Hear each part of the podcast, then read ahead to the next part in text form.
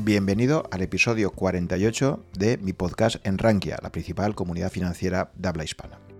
Antes de empezar con el episodio sí, os quería comentar tres cosas. La primera, recordaros que es muy interesante que os suscribáis a mi blog en Rankia, porque desde ahí vais a conocer todas las novedades antes que nadie y también probablemente os pueda enviar de vez en cuando alguna newsletter solo para suscriptores, por tanto, primer tema a tener en cuenta.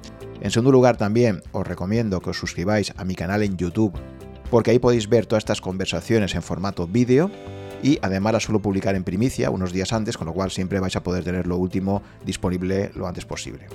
Y por último también, si sois aficionados al ajedrez, animaros a que os unáis al equipo que tenemos en liches.org, una plataforma para jugar excelente, en la cual, por ejemplo, pues el otro día el equipo de finanzas, que estamos ahí, finanzas y ajedrez, tuvimos el placer y el privilegio de poder jugar con nada menos que Topalov, es campeón mundial que quiso unirse a nosotros y jugar unas partidas, así que algo fantástico.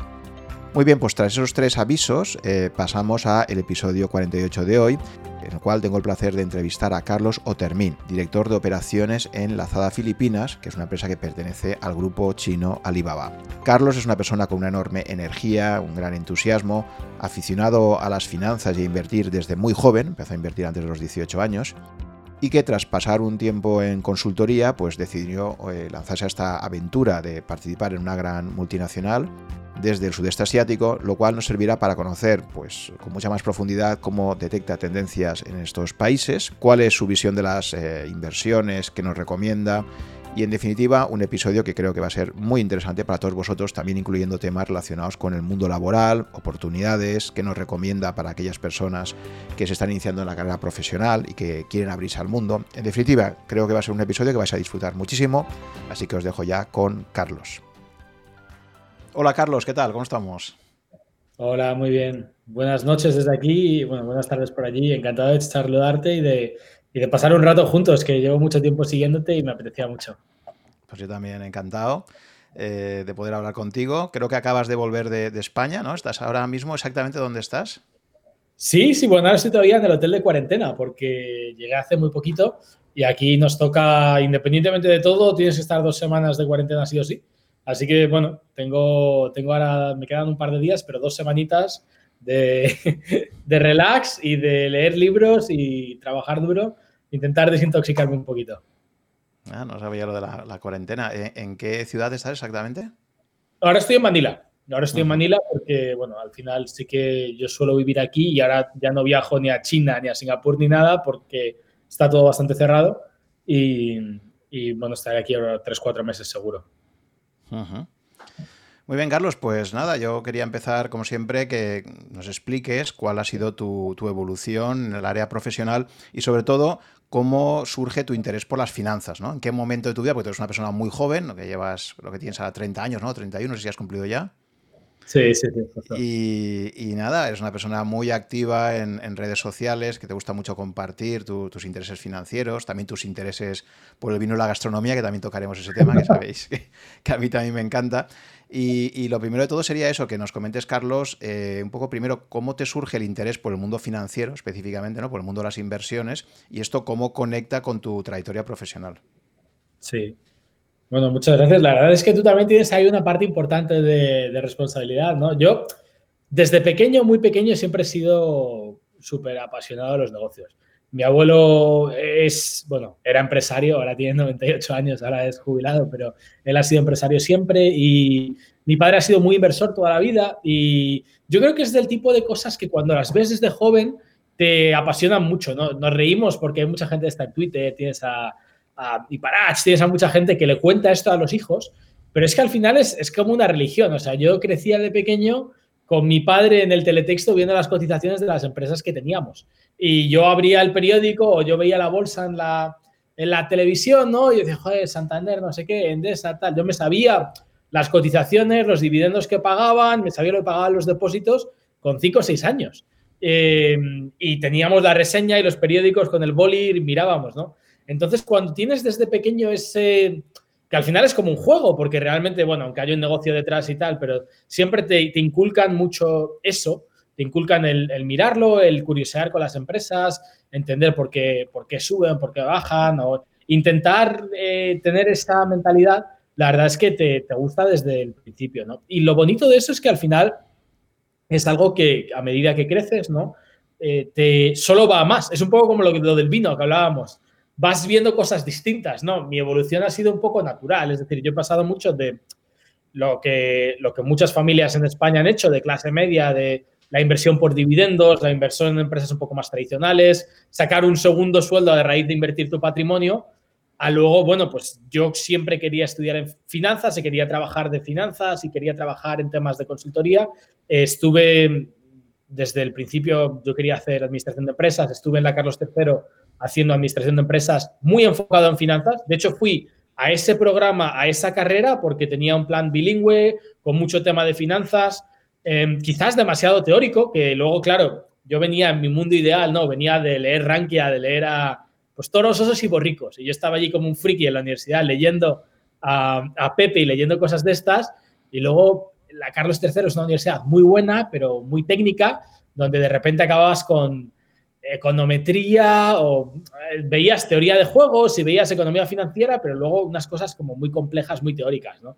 Y a mí lo que me gustaba era ver, pues, oye, eh, ¿por qué la empresa tal hacía un split o por qué la empresa no sé qué eh, hacía una OPA de exclusión? Y eso no lo ves, ¿no? Le falta un poco la parte más de, jugo, de, día a día y de, finanzas, ¿no? Era todo muy teórico. Pero la verdad es que ha sido una, una evolución muy natural, yo creo muy bonita, porque Ahora no trabajo realmente en finanzas porque lo que hago es bastante más tecnológico, más de gestión, pero yo me paso el día leyendo y mirando, invirtiendo y, probando y la verdad es que, bueno, muy con el paralelismo siempre del mundo del vino, ¿no? Empiezas con empresas muy tradicionales, luego vas viendo otras cosas y al final yo ahora la gran mayoría de lo que invierto lo suelo invertir más en, empresas de fases más iniciales o no cotizadas, mucho tema de startups, incluso inversiones alternativas. O sea que al final yo creo que a medida que vas creciendo en, este mundillo, te vas interesando por otros temas y te vas interesando por otras teorías y por otras cosas. Pero, pero bueno, muy bonito. Vale, repasemos un poco esa, trayectoria familiar previa, porque me parece muy interesante. Yo creo que muchas veces nos, nos condiciona luego nuestra vida como inversores. Has comentado que tu abuelo era, era empresario. No sé si tus padres también, alguno de ellos por lo menos, o, esa tradición fue solo a nivel de abuelos. No, mis padres al revés. De hecho, es una historia muy, muy curiosa porque mis padres son, son funcionarios. Ellos trabajan en la universidad, han sido siempre, eh, bueno, han estado en el mundo de la investigación, de la gestión de la universidad. Lo que pasa es que ellos siempre tenían mucho la mentalidad de invertir. Es decir, yo lo que sí que he visto, que es una de las cosas que creo que hace mucha falta en España, es eh, mi abuelo era, empresario, él montaba empresas de telecomunicaciones y estaba muy invertido en su empresa, pero no estaba tan invertido en mercados financieros. Mientras que mi padre, que ha sido siempre trabajador por cuenta ajena, ha sido bastante, siempre muy organizado desde que tenía 20 años con las empresas, las inversiones, los dividendos. Siempre compartía conmigo, esto es lo que tenemos, esto es lo que invertimos, esta es la parte de dividendo, esta es lo que tenemos en efectivo, lo que tenemos en fondos. Eh, ha comprado incluso deuda privada, bonos, o sea, siempre ha tenido mucho el abanico ese de inversiones, más de gestión de patrimonio. Con una mentalidad siempre que, que a mí me ha marcado mucho, la verdad, que es siempre el tener un segundo sueldo. O sea, siempre la mentalidad de tú puedes trabajar aquí, puedes hacer lo que quieras, pero tú gestiona tu dinero para que siempre te sea, te suponga una segunda fuente de ingresos y tal. Un perfil mucho más conservador, ¿no? Eh, pero al final sí que es cierto que esa disciplina a lo largo de los años de intentar siempre que tu dinero trabaje por ti, de intentar generar ingreso pasivo, de controlar mucho también tus gastos y tus ingresos, a mí me ha marcado un montón, porque llega un momento donde esos hábitos, al final lo comentamos muchas veces y bueno, en Raika hay muchos blogs también de esto. Los hábitos son lo que te, a, lo largo que, a lo largo del tiempo, los hábitos te gestionan una serie de disciplinas eh, hasta un punto en el cual el hábito supone que tú no tomes la decisión, porque tienes tanta disciplina y tienes tanto rigor que ya ni siquiera te metes tú a estar cacharreando porque tienes tu proceso, oye, el 40% de lo que gano se invierte y va de esta forma, estas son mis pesos, esta es mi filosofía. Y al final, eso, eh, sin comerse la cabeza, pero a medida que va pasando el tiempo y haciéndolo de forma organizada, eh, acaba generando un patrimonio importante. O sea que has tenido influencias por las dos vías. Vale, es muy interesante también esta cuestión de que abuelo empresario, hijo funcionario. Em, y tú ahora otra vez empresario casi, ¿no? Yo sí, me diría que eres, aunque no hayas creado aún, o no sé si has creado alguna empresa propia, pero bueno, estás como directivo y yo te veo mucho más la parte de business que en la parte de, funcionar real, obviamente, ¿no? Pero eso es curioso también como una cuestión de gestión de riesgos, ¿no? Y de las tradiciones que ha habido en España. Yo también conozco, soy de una zona eh, que hay una fuerte actividad empresarial y, sí que ha pasado muchas veces que eh, había padres empresarios que querían que sus hijos no fueran como ellos, curiosamente. Y porque precisamente sabían el factor que había de riesgo tan grande, el factor de azar, etcétera. Y, típicamente muchos empresarios decían, no, tú tienes que hacer estudiar una carrera, te sacas una plaza. Y, claro, era paradójico, ¿no? Porque dice, bueno, ya no es una cuestión de que no haya cultura empresarial, es que los que son empresarios están incitando a sus propios hijos a que no sean como ellos en muchos casos, ¿no? No sé si pasó eso en tu familia también. Sí, de hecho es que es un tema... Eh, es un tema muy complejo, porque la realidad al final es que en España sigue muy bien. Y, yo recuerdo, ¿eh? yo lo he vivido a mi abuelo trabajar como un salvaje, pero vamos, cuando yo era. Mi abuelo tenía 65 años cuando yo estaba creciendo, ¿no? Y aún así seguía estando encima de todo y mirando y contando las historias y contando los temas de cuando había emprendido. Creo que uno de los temas ahí fundamentales es que muchas veces, al haber tanto riesgo y al, y al ser en general un país que no apoya demasiado al empresario y que te lo hace tan difícil, llega a ese punto en el cual tú has visto sufrir a tu familia y has visto el nivel de incertidumbre y dices, oye, mira, mm, yo estudio, de hecho, ahora ha cambiado mucho también porque el mercado laboral es, bastante flojo, ¿no? Pero en su momento era, oye, yo soy un tío bueno, estudio con mis padres, teleco, con másters a un nivel muy bueno y voy a vivir toda mi vida muy bien, me dejo de tanto dolor de cabeza, ¿no? Y, y yo, en ese sentido, creo que mi generación es afortunada porque yo salgo de la carrera en 2010 y yo estudié en tres años, me saqué la carrera corriendo, quería trabajar, pero yo lo que he vivido ha sido un mercado laboral que es patético, o sea, es que es un bochorno. Es un mercado laboral que es que es lamentable, es, una vergüenza. O sea, eh, las posibilidades que tienes trabajando para otro es ser un mediocre para siempre o ser un parado de larga duración. No, no hay otra. En España ahora mismo, trabajadores que ganen un sueldo decente en empresas privadas no llegarán a 100.000. Entonces, claro, yo nunca tuve una alternativa. Yo siempre quería emprender, quería hacer cosas, quería irme fuera porque realmente eh, esa seguridad laboral que existía antes, mi generación no la ha conocido. Con lo cual también te hace todavía más arriesgado, te hace todavía más fan de las empresas. Yo he montado dos, tres empresas, he invertido en muchas eh, y siempre he querido trabajar en empresas, pero no de ser un asalariado. Yo una parte muy importante de mi sueldo lo cobro en equity. Yo siempre he querido trabajar en startups de pues cuando yo llegué a la Zada estaba en el año 3. Y antes había estado buscando empresas que estuvieran en el año 3, 4, siempre con, ese componente de decir, bueno, yo puedo ser un, un, ejecutivo o puedo ser un gestor o lo que sea, pero trabajar en una empresa donde yo sea parte de, los accionistas y yo tenga mi upside y mi proyección, ¿no? Sí, yo creo que la gran diferencia con, tu generación ya es, eso, ¿no? las oportunidades que nos ofrece la globalización. Antes era bastante más complicado buscarte la vida y creo que el gran cambio ha sido ese, ¿no? Efectivamente. Entonces, bueno, pues recuperas un poco la tradición de tu abuelo, de, esa, de ese nervio, de esas ganas de, de, emprender, de estar ahí asumiendo riesgos pero efectivamente, para mí es muy triste que como país, efectivamente, al final el mensaje sea ese, ¿no? Es decir, que. Porque claro, yo sí que entiendo mucha gente que, viene de zonas donde no había cultura empresarial, y eso también influye muchísimo, ¿de acuerdo? Y, es verdad que ahí puedes decir, bueno, pues aquí es muy difícil montar algo porque es que toda la gente de la zona, nadie se lo plantea, ¿no? Hay agricultores y al lado hay funcionarios, pero no hay realmente. Pero claro, ya es, mucho más triste gente que ya tiene una tradición que sus propios hijos digan, no, no, esto, esto no va para mí, ¿no?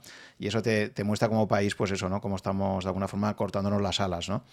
Eh, pero efectivamente ahora yo creo que el gran salto que se ha dado a partir de, la entrada en el euro, fundamentalmente, pues ha sido que, hemos tenido muchas más posibilidades de, ir fuera, cada vez hay más oportunidades laborales y, creo que tú las has aprovechado muy bien, ¿no? Em, creo también que tú has vivido una situación, mucha gente se plantea, eh, tiene ese gusanillo emprendedor y se plantea, sí, primero, o bien hace un máster o bien hace el equivalente de un máster, pero sudando muchísimo más, que suele ser trabajar para una, una de las grandes consultoras, ¿no? que es la, es la vía por la que tú optaste, ¿no? Y, quería preguntarte a ti, por tu experiencia directa, personal, ¿qué recomendarías un poco? ¿no? Porque digo, ahí hay tres vías. Una es, acabo y me hago, intento hacer un, máster prestigioso. Otra es, me pongo a trabajar en una gran consultora o en alguna empresa de ese tipo que, que me haga aprender un poco pues, ciertos procesos. O directamente me tiro ahí a emprender, ¿no? ¿Cómo ves esas tres alternativas y cómo las has vivido tú, no? Muy bueno. Sí, sí, es, un gran tema y yo, a ver, tengo, en ese sentido, yo soy muy consciente de que he tenido una suerte infinita porque yo al final he hecho mil pruebas y he cambiado de sitios y me podría haber salido bien o mal o regular, ¿no? Pero he tenido bastante suerte y es un tema con el que me planteo mucho y con el que intento también estar muy involucrado, es decir, a gente joven que sale de la carrera, charlar con ellos, con hacer mucho mucho seguimiento de carreras y ayudar también a, comentar con gente un poco planes de carrera y, opciones, ¿no? Yo siempre lo he visto de una forma eh, un poco personal, que es, al final, cuando tú sales de la carrera, no, no vales para nada. O sea, lo que tú has estudiado en la carrera en España, eh, nos guste o no, es teoría. Mm, ahora se está cambiando un poco más, hay cosas más, más un poco, quizás algo más prácticas, hay, bastante foco en, temas un poquito más de ejecución, ¿no? Donde ya ves a gente que, trabaja en casos, que tiene materias quizás más aplicadas, con temas mucho más, eh, pues incluso de, hacer, ¿no? De presentaciones, de Excel, de presentar en público, pero yo creo que eso es un hándicap tremendo. Cuando tú sales de la carrera, tú vas, eh, y, es, y es un, creo que es un tremendo cambio de mentalidad que tenemos que hacer a nivel país cuando tú sales de la carrera, lo que te has ganado es el derecho a, que te entrevisten. O sea, no, no tienes más que eso. La mentalidad esta de, pues, de gobierno y amigos y tal, de es que yo he estudiado una carrera y entonces tengo el derecho a cobrar 34.000 euros al año y mira qué precariedad laboral, yo no lo comparto en absoluto. Yo prefiero trabajar con el tío que está en la esquina, que no, no ha trabajado jamás, que no sabe hacer la boca en un canuto, pero tiene ganas y tiene sentido común y tiene calle, frente a trabajar con el, con el doctor en, filología griega, que a mí me apasiona y me encanta la cultura, pero no me dice nada. Es decir, yo lo que necesito es una persona que trabaje y que ejecute. ¿no? Entonces, mi mentalidad siempre era, mira, yo me he sacado la carrera, una carrera extremadamente teórica, que si tú quieres ser profesor de universidad está genial. Eh, y, lo veo bien y, lo comparto ¿eh? y lo puedo llevar es, es una oportunidad muy buena. Pero si tú lo que quieres es trabajar en una empresa privada o trabajar por cuenta ajena o montar tu propio proyecto, ahora tienes que hacer la mili. Sea, ahora tienes que ponerte a trabajar para otros y ver cómo funciona eso o montártelo por tu cuenta. Em, yo nunca pensé que supiera lo suficiente como para montármelo por mi cuenta. Quizás es una idea errónea, ¿no? Y tengo muchos amigos que emprendieron al principio, por ejemplo, Jorge Schnura de, Taiba, o estaba el otro día también con, con Álvaro Garay, con mucha gente que se lo ha montado por su cuenta desde el principio y les ha ido muy bien. Pero creo que las posibilidades de éxito son mínimas. Cuando tú miras los gráficos y cuando miras un poco los estudios, se desmitifica por completo la figura del joven emprendedor. Aunque bueno, ahora en España llamamos joven a la gente de 45 y todo el mundo es joven joven emprendedor porque somos una cultura infantil, ¿no? Pero en general mi sensación es que lo de joven emprendedor es un poco un mito porque te falta tanto por hacer y te falta tanto por ver que tus posibilidades de éxito son muy bajas. Entonces yo, yo me sentía y me siento muy paquete. Y yo quería ir a hacer la mili yo lo único que tenía era que yo traía muchas ganas y un, histórico de decir, bueno, este chaval es muy inquieto, eh, quiere trabajar fuerte y se ha sacado la carrera en tres años trabajando como un cabrón y espero que trabaje muy fuerte en, mi empresa. Y yo estuve haciendo muchas entrevistas eh, y siempre tenía claro que quería ir a empresas cañeras. O sea, yo iba a empresas donde lo que yo aportase iba a ser mucho más de lo que a mí me dieran en ese momento. de vida, ¿no? Cada uno se puede organizar como quiera. Pero yo tenía muy claro que quería ir a aprender. Y en ese momento no había muchas startups tampoco, estaban empezando, pues no sé, los Jovan Talents, había 20 y tal. Y yo pensé que en ese momento para hacer la mili tenía que ir a una consultora. ¿no? Y tuve mucha suerte porque entré, entré en Price, en ese momento en Price Waterhouse, y además entré en Corporate Finance, que era exactamente lo que yo quería, lo que a mí me gustaba, o para mí era el sueño. Siendo un chaval de 20 años, eh, cuando me entrevista a mi socio, acabamos hablando de Rankia, del blog de Pepe, de dividendos, de si el mercado va a subir o bajar, de splits, de contra splits, y estábamos hablando de gestión de tesorería y, de, y del roce, oye, estaba, yo salí ese día, salí la entrevista y llegué a mi casa y le decía a mi padre, papá, es, es, que tendría que estar pagando por trabajar. A mí me encantaba, o sea, yo estaba, vamos, me parecía la leche, porque era lo que yo hacía y era lo que yo leía, era lo que a mí me gustaba.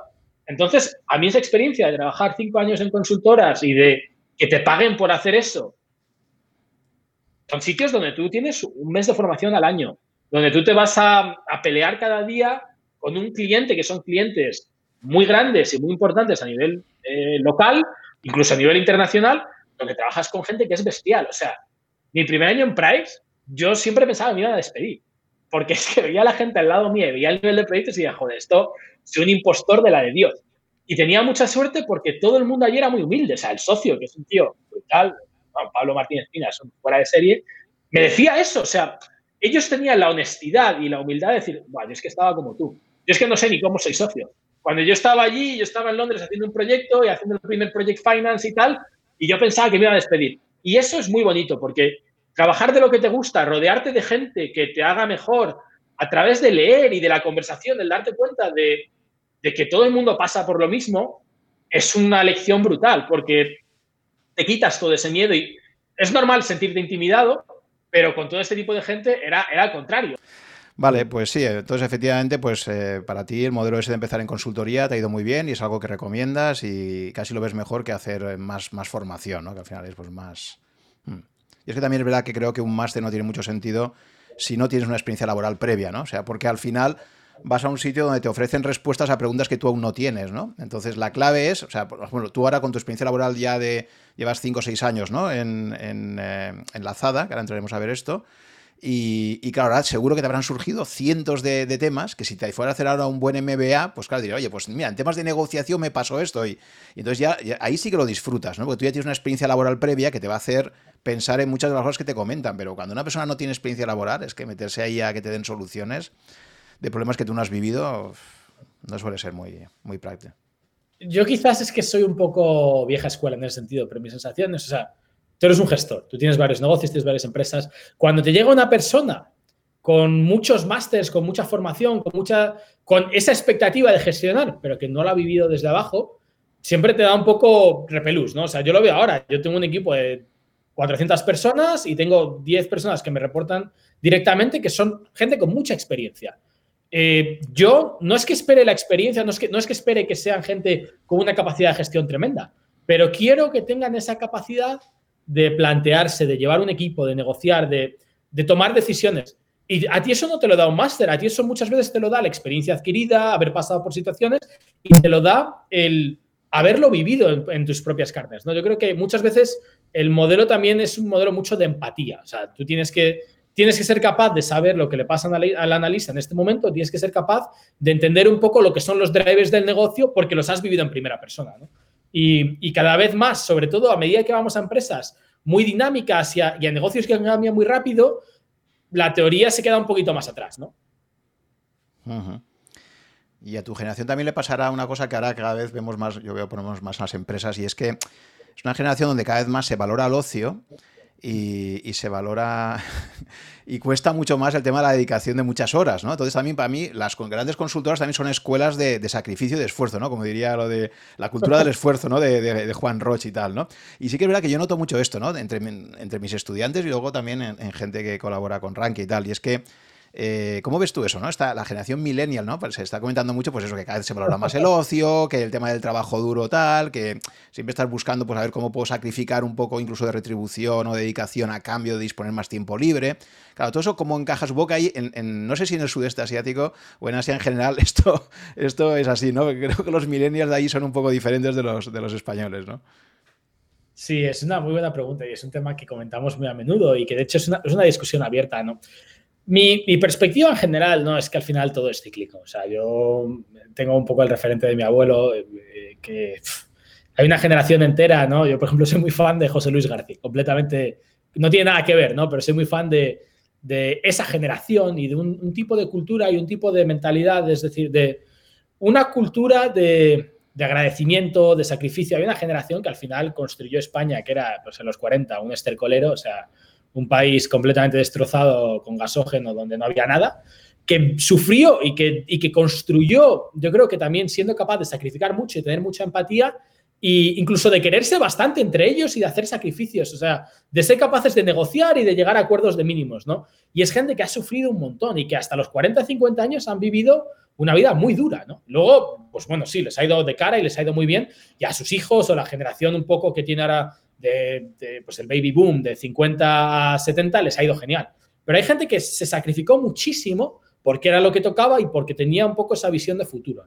Yo creo que han pasado, ahora se han perdido dos cosas. Por un lado, hay una falta tremenda de visión de futuro. Eh, y bueno, yo soy un poco, tengo, tengo mi teoría de por qué ha pasado, ¿no? Y al final, en general, es una combinación de una falta de valores con un individualismo bastante fuerte, con con en general una sociedad bastante infantilizada, o sea, con, mucho hedonismo y tal, que, me parece genial, ¿eh? o sea, yo no ni lo juzgo ni lo critico, pero creo que muchas veces para tener esa visión de futuro hay que tener un modelo de país, y hay que tener unos objetivos, y hay que tener un poco una sensación de, progreso y de sacrificarse por, un bien común, ¿no? Y luego en, el plano más micro y en el plano más individual, lo que ha pasado es que hay gente que lleva viviendo como Dios 40 años, o sea, yo he vivido como Dios desde que nací y mi generación lo ha tenido todo. Entonces, claro, la generación de tenerlo todo, vivir en un sitio muy agradable, ir a, un colegio estupendo, ir a una universidad pública gratis, donde aquello era jauja y era todo genial, y venía gente de todo el mundo porque teníamos becas Erasmus y, tus padres te echaban una mano y tú trabajabas para pagarte tus cosas, pero tampoco tenías gran necesidad, y luego entrabas a trabajar en un sitio y tal. O sea, ha ido todo tan de cara y ha sido tan fácil eh, que ahora llegan los, los llantos, ¿no? Porque ahora se junta que ese modelo que te habían prometido no pasa, porque yo creo que la última generación que va a cobrar pensión es la del baby boom. Evidentemente, cualquier persona de mi edad no va, es que ni lo va a oler, o sea, va a tener suerte de cobrar un ingreso mínimo vital y, fuera, con que además eh, todo lo que tú te habías esforzado en teoría, todo lo que a ti te habían vendido, ahora no existe. Porque tu referente siempre ha sido un poco mirar a tu casa, mirar a tus padres y ver, pues, una hipoteca, vivir bien, ahorrar, los veranos, los inviernos de esquí, no sé qué, todo ese, sueño se ha destrozado y, está destruido, porque cuando tú miras cuánta gente cobra más de 50.000 euros en España, que es que es un, single digit, o sea, debe ser, no sé, menos de un 6%, y lo que cuesta la vida, entonces ahora mismo es, muy, muy difícil, ¿no? ¿Qué pasa? Que ese contexto es un contexto muy occidental. Eh, Europa en particular, pero yo creo que Occidente en general, está viviendo mucho eso, ¿no? Y hay dos reacciones. Tienes la reacción de decir, oye, a mí me da igual, yo me busco la vida, yo voy a echarle aquí todo, voy a echar el resto, yo emigro o yo me monto mi empresa y yo me sacrifico. O tienes la opción dos, que es decir, bueno, pues como esto es lo que hay, eh, lo que yo llamo la generación de esperando a heredar. O sea, yo tengo un montón de amigos que al final es, es un poco un, un, incentivo perverso donde lo que hay es una, lo que hay es una guerra social. Es decir, la gente tiene mucho patrimonio de familia, ve que sus padres van a vivir muy bien, que tal, que, tienen, que han ido consolidando una serie de activos y ellos van a vivir eh, con lo que ganen y se lo van a gastar todo en vivir a tope, en viajar, en no sé qué, y cuando toque, pues heredarán, ¿no? Em, ¿Qué pasa? Que es que eso aquí es al contrario, porque como van 30, 40 años por detrás, la generación que tiene 30 años hoy está viviendo lo que vivían pues hace 40 años los españoles. Entonces es gente que está dispuesta a sacrificarlo todo. Gente que tiene eh, un incentivo salvaje porque son, la mayoría de la gente con la que yo trabajo en mi día a día son la primera generación que va a la universidad. Son la primera generación que se compra un coche, la primera generación que se compra una casa. Entonces, tienen todo tan de cara, la economía al final es muy macro, la macro les está ayudando y ellos son conscientes de que es su momento. Y además a eso se junta que tienen modelos muy fuertes de sociedad, porque ellos al final son gente con unos referentes muy marcados, dispuestos a sacrificarse mucho porque ven cómo el país avanza, ven cómo la gente a su alrededor prospera y, un culto a la personalidad mucho menor. No te digo que no exista, pero y evidentemente cada vez hay más comunismo y a medida que la sociedad se desarrolla, cada vez hay mucho más. Es un consumismo poco socialista porque se sacrifican todos entre ellos, pero también consumen y gastan. Pero lo que ves es que es un sistema donde el esfuerzo se está recompensando y donde hay mucho por hacer, con lo cual ese esfuerzo eh, está muy marcado y les está pagando mucho rendimiento. A día de hoy tiene un retorno muy alto, ¿no? Entonces, bueno, eh, los patrones evidentemente son los mismos, incluso eh, son generaciones también que valoran mucho más el ocio frente a sus padres y, frente a la gente que había antes, pero mm, es una cultura bastante más cañera y donde la gente trabaja muy, muy duro, ¿no? Pues sí, es un gusto poder trabajar en esas condiciones, ¿no? Genial, me parece muy interesante lo que has comentado.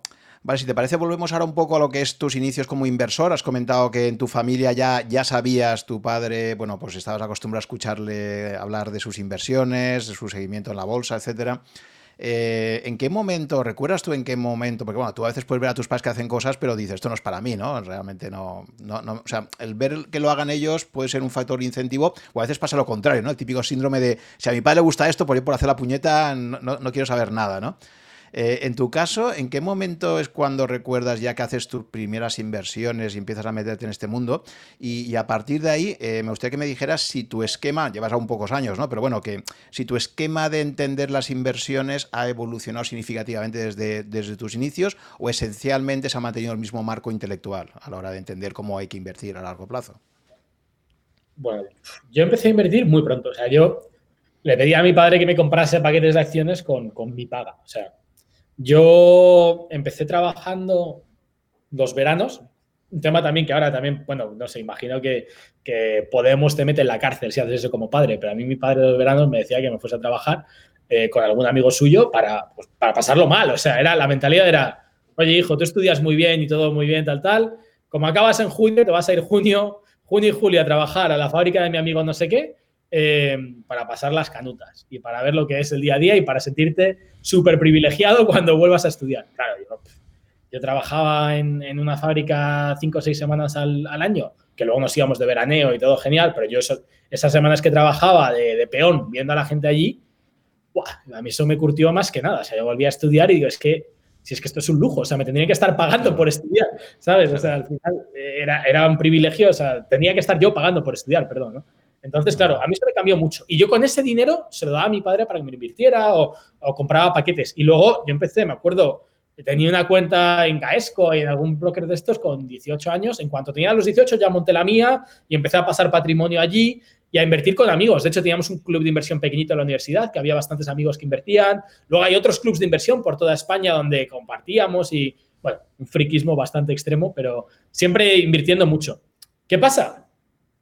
Yo en ese sentido, yo no tenía el mundo que tengo ahora o no, no, es que no era ni consciente. O sea, en España somos pues, muy españoles en ese sentido, ¿no? Y nos parece que eh, sales de Iberdrola, del IBEX y de alguna empresa de estas y se acaba el mundo, porque siempre hay mucho esa mentalidad de comprar lo que has visto, lo que has oído y, y por desgracia la prensa en España es un desastre, es un auténtico sin Dios, donde no, no sabes ni, las, ni lo que son los negocios ni las empresas. O sea, el IBEX vive del BOE, el BOE vive del IBEX y los medios viven del BOE, con lo cual tú abres un periódico en España y parece que el mundo son 50 familias. Y, realmente son una panda de pringados. O sea, en España no hay es que prácticamente no hay ninguna empresa que, tenga un volumen relevante a nivel mundial. Pero como es un sistema que se perpetúa, yo, yo no era consciente. O sea, aprendí muchísimo leyendo por Rankia, leyendo a Mark Rigaside. Porque de repente yo leía a Mark que ahora además soy muy amigo suyo y justo nos hemos estado viendo y haciendo cosas juntos. Y, y de repente digo, joder, claro, es que tienes a John Deere, es que tienes, es que lo que me estoy comiendo en el supermercado, cuando voy al supermercado, estas 100 empresas, no he oído hablar de ellas en mi vida, pero son mucho más grandes que las del IBEX, son unas empresas salvajes, globalizadas, que pagan mejor dividendo, que están mejor gestionadas y qué tal. Entonces, a mí me abrió de repente, o sea, con 18 y 19 años, que ya, pues, toda inversión en España, de repente se empieza a abrir los horizontes leía, pues eso, a Pepe hablando de sus tesis de inversión, a, a, a Mark, empezaba a ver de repente grandes empresas europeas, grandes empresas americanas. Empiezas a entender mucho que esto no va solo de preservar capital, porque mi mentalidad era mucho de ir poniendo dinero y bueno, que eso fuera componiendo. Empiezas a ver que esto va de, de estar en el lado correcto de la historia. O sea, digamos, estar, entrar en una tesis de inversión donde la macro te acompañe, ¿no? Yo de repente empiezo a ver que el mundo se está globalizando, que Europa va a ser, pues, un, museo para vacaciones y poco más, pero que hay empresas europeas que hacen el 80% del negocio fuera. Entonces empecé a invertir pues un poco en las típicas, ¿no? Las Unilever, Nestlé, no sé qué, las empresas más internacionales. Eh, luego empiezo a aprender mucho de las commodities. Por ejemplo, a raíz de, de Mark o en AdValor empiezo a, a, mirar algún fondo o yo creo que una labor también muy didáctica en el sentido de empezar a ver tecnología. Claro, yo estaba en Price haciendo proyectos y era una época bastante dura a nivel de sector financiero de reestructuración. Con lo cual yo, que en ese momento era un inversor bastante de finanzas o de dividendos o de empresas muy financieras, ¿no? De los Berkshire Hathaway o de empresas en general, tipo holding, inversor financiero, yo me di cuenta de que aquello, pues, no daba para más, porque yo, yo, estaba haciendo los proyectos de reestructuración de la banca, viendo que el sector no iba a levantar cabeza en 20 años. Y entonces digo, bueno, un segundo. Eh, eso te iba a preguntar, porque justo tú cuando empiezas a invertir con 18 años, según mis cálculos, sería aproximadamente en la crisis del 2008, ¿no? O sea, tú realmente te inicias justo cuando viene la, la gran debacle que se produce ahí, que, claro, siendo tan joven, pues eh, tú tuviste la suerte de vivir una crisis de esas características en, interesado ya, ¿no? Porque a lo mejor mucha gente de 18 años, pues bueno, la vive, pero como no invierte nada, le da igual, ¿no? Pero tú sí, tú viviste lo que era el antes y el después, ¿no? No sé si empezaste justo unos meses antes o tuviste la suerte, porque la gente que se metió en los mercados a partir del 2009, pues ya, sí, sí, sobre todo invirtió en Estados Unidos, ha tenido el viento de cola todo el tiempo, ¿no? ¿Cómo viviste tú la crisis del 2008, la famosa la, quiebra de Lehman Brothers y esos meses desde septiembre a diciembre de 2008 que, bueno, yo veía que, aquello parecía que se acababa el mundo, cada día era, las noticias eran a, cuál peor, ¿no?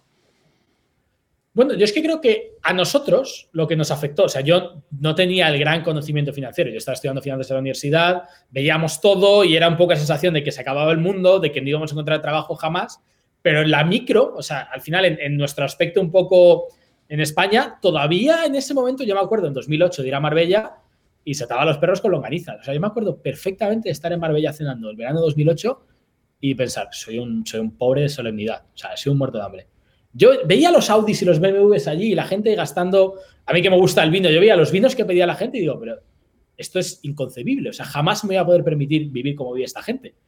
Todavía en España, yo creo que hasta el 2009 no nos llegó tampoco el guantazo tremendo. Entonces, para mí era un tema como muy intelectual, ¿no? Yo leía los, leía los artículos, veía lo que había pasado, veía los CDS, estudiaba mucho de los, instrumentos que estábamos viendo, ¿no? Todo el tema colateralizados, las hipotecas, esos prime. Me, me, resultaba muy interesante, pero parecía como que nosotros de momento, pues bueno, ahí seguíamos, ¿no? Pero 2009 fue, yo creo, 2009-2010 fue cuando ya de verdad nos enteramos de que iba el tema. Porque fue cuando empezamos a ver los rescates en Europa, empezamos a ver unas yields absurdas, o sea, empezamos a ver todo ese tipo de, la sensación, yo perdí además bastante pasta en la bolsa en ese momento, porque fue cuando las empresas financieras empezaron a, descontar las quitas y empezaron a descontar que, su cartera no iba a repagar en la vida, ¿no? Y, ahí fue cuando ya me di cuenta que, pero yo lo agradezco infinito, porque eso me ha cambiado la forma de invertir absolutamente, ¿no? Em, y ahí fue cuando me empecé a dar cuenta de que esto iba en serio, ¿no? Y, y empiezas a ver las empresas americanas. Yo en ese momento no invertía prácticamente nada en Estados Unidos, pero empezaba a ver empresas americanas enormes. Y, y, yo en ese momento estaba muy influenciado por pues, todo el value investing y además, claro, en la universidad es que te cuentan la teoría eficiente de los mercados y el KPM y tal. Y yo veía esas cosas y, y me las creía. O sea, yo, no sé, me, me, creía que aquello era un mercado eficiente y de repente te ponías a leer y a mirar y, y veías que Starbucks, o sea, yo puedo entender que Goldman Sachs o Lehman o lo que tú quieras, o que el Santander o Deutsche tengan un préstamo, al final es un negocio financiero, tengan unos préstamos que no van a repagar, genial. Pero que Starbucks, cuando las comparables de las tiendas, tienda en tienda, el year on year era un menos 20, bajase un 80, yo eso no lo podía entender, porque yo me iba al Starbucks a pedir mi café por la mañana. Y ahí fue cuando me di cuenta de decir, oye, un segundo, que es que donde se hace dinero es cuando hay sangre en las calles, ¿no? O sea, es cuando se hace dinero es Rothschild saliendo de Waterloo a, llegar a la bolsa de Londres. Y eh, me pareció precioso, o sea, a mí me pareció fascinante porque donde todo el mundo veía miedo y veía que aquello iba a ser un desastre, yo veía unas oportunidades de locos. Y de hecho, en Price lo que aprendí fue el, el, dineral que se puede hacer en estos momentos y lo que representa una oportunidad. O sea, yo me acuerdo haciendo estos deals con Blackstone, los tíos de Blackstone estaban haciendo dinero por, pero a dolor, o sea, tenían dinero por castigo, porque en un momento donde donde el desajuste entre oferta y demanda es salvaje, el precio lo dictas tú. Y, creo que eso a mí me ha marcado de por vida el entender lo que es una oportunidad de ese tipo y el no creerme las narrativas. Porque claro, el problema es, y, es por lo que yo agradezco mucho en Rankia, cuando yo leía los blogs y leía los periódicos y leía incluso los manuales de la universidad, ahí te están contando una película que es una mentira. Pero tú no eres capaz, porque no tienes ese pensamiento crítico ni tienes suficientes puntos de referencia de darte cuenta que es una mentira y que el sistema va contra ti, porque el sistema al final lo que quiere contarte es que Santander es una gran inversión y Ana Patricia es una gestora estupenda. Entonces, yo me sentía, a mí me encantó y yo me sentía de verdad, me, me, me hervía la sangre decir, joder, esto es un cachondeo. Y hay una serie de inversores que saben, que se anticipan al mercado, que van a hacer una fortuna, ¿no? Y claro, la experiencia en Price todavía me, me ayudó más, porque tu universo, o sea, mi, mi, universo de inversión en ese momento, en el 2008-2009, pasó a ser global, pasó a ser activos distress, pasó a ser empresas no cotizadas, empecé a entender refinanciaciones, OPAs de exclusión y, un tema que ah, yo no entendía y que creo que, bueno, media España todavía no entiende, ¿no? Que es la diferencia entre tus activos como, como sociedad y tus activos a nivel personal. De repente empecé a ver que todas estas empresas quebraban, que todos estos tíos que eran el que iba en el jet y que salía en expansión, que había metido un pufo de la de Dios, pero que él seguía siendo rico. Y digo, vamos a ver un segundo, ¿cómo es posible esto? La responsabilidad limitada, la responsabilidad social, los holdings que tienen, las patrimoniales. yo, no sé, lo disfruté muchísimo y aprendí una barbaridad. O sea, a día de hoy agradezco muchísimo haber vivido esto.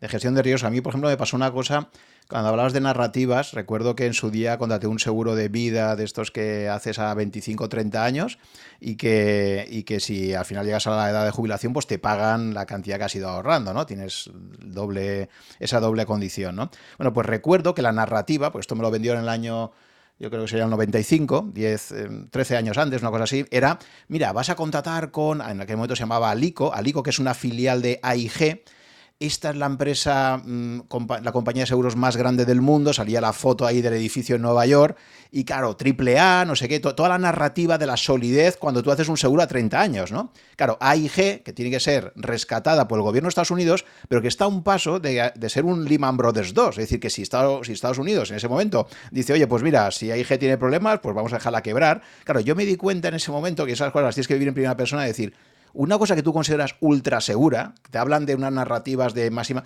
te das cuenta de que en tu patrimonio personal puedes acabar perdiéndolo todo porque las empresas quiebran, igual que los bancos. Los bancos igual quiebran también, ¿no? O yo, por ejemplo, no sé, hablo a veces con compañeros, ¿tú, cómo ves el tema este de los fondos de garantía de depósitos, ¿no? Porque yo digo, vamos a ver, si tengo una liquidez, pues yo, por prudencia, no voy a tener más de 100.000 euros por titular una cuenta bancaria. Por mucho que me digan que los bancos, no, es que los bancos pueden quebrar perfectamente, ¿no?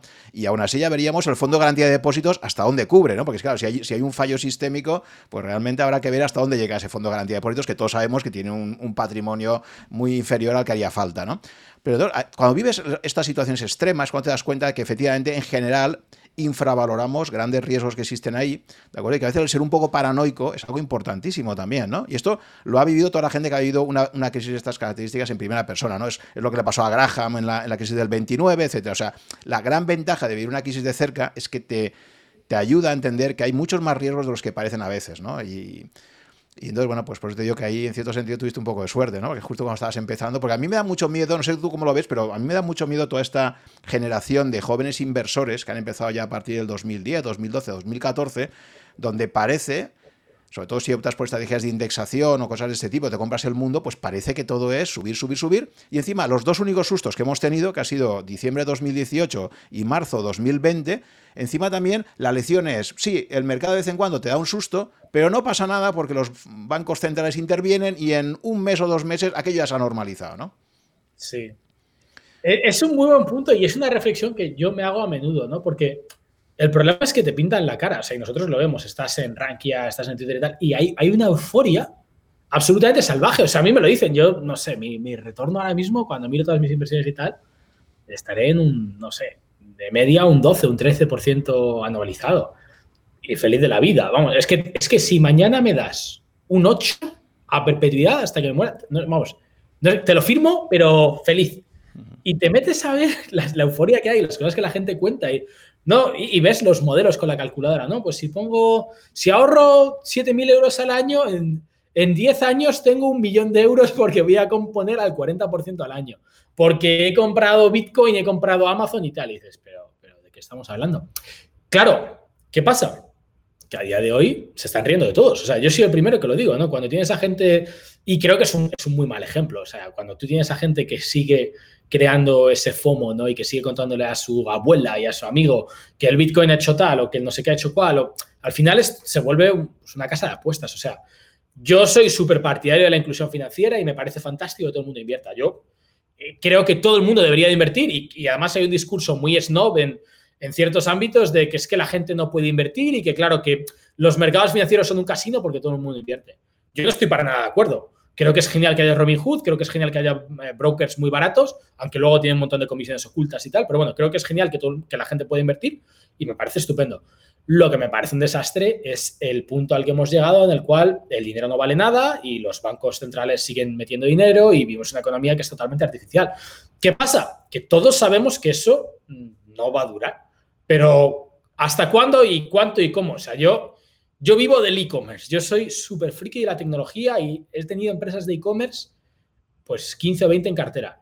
Yo vendí en junio de 2020 pensando que esto era absurdo y que, bueno, que, hasta luego.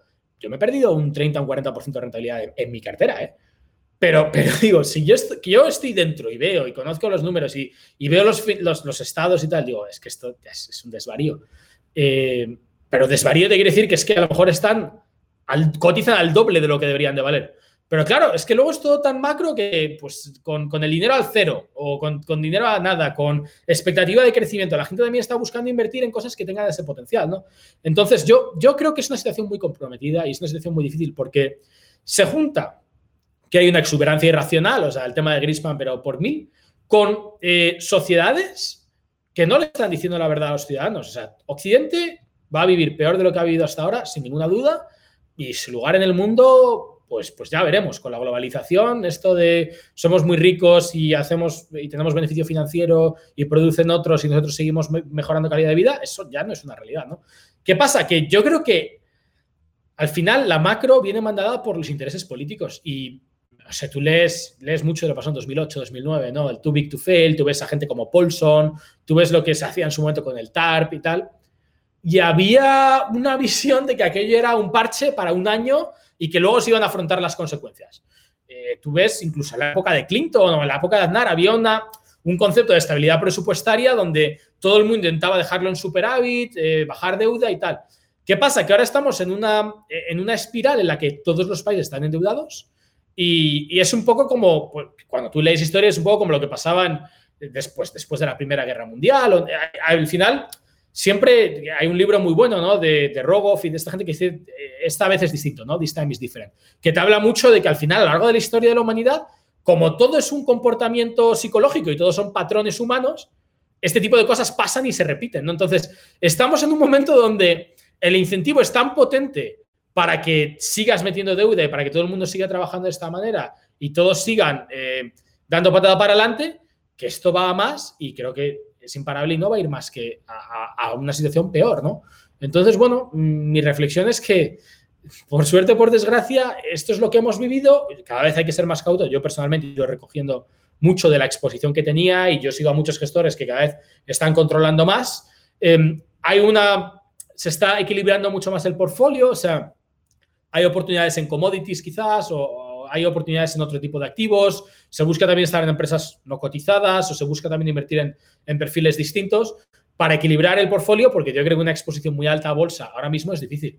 Pero siempre te queda la duda, o sea, en un momento donde el dinero no vale nada, donde te van a seguir imprimiendo dinero y si tú te quedas sentado, tu, eh, el valor de tu dinero se deprecia al instante, pues claro, yo es que por eso también creo bastante en cripto, porque al final el Estado tiene un incentivo tan fuerte para ir depreciándote que si tú no tienes bienes o activos reales o equilibras, por ejemplo, yo veo que ahora es un buen momento para tener algo de, ladrillo, para tener rates o para tener commodities, porque al final son protecciones naturales contra la inflación, pero si tú no eres capaz de equilibrarte y de, estar invertido en, en, economía real, mm, te puedes encontrar en una situación en la que siguen imprimiendo dinero, el valor real del dinero sigue bajando y tú que lo has hecho todo muy bien y que has sido muy ahorrador, mm, te quedas con una pérdida de patrimonio tremenda, ¿no? Entonces, no es solo, no solo intentar que tu dinero crezca o intentar no perder, eh, en el sentido de que, oye, vamos a ser inversores prudentes, vamos a intentar no comernos ninguna empresa que de repente caiga un 40%, sino también ser muy consciente de tu coste de oportunidad, ¿no?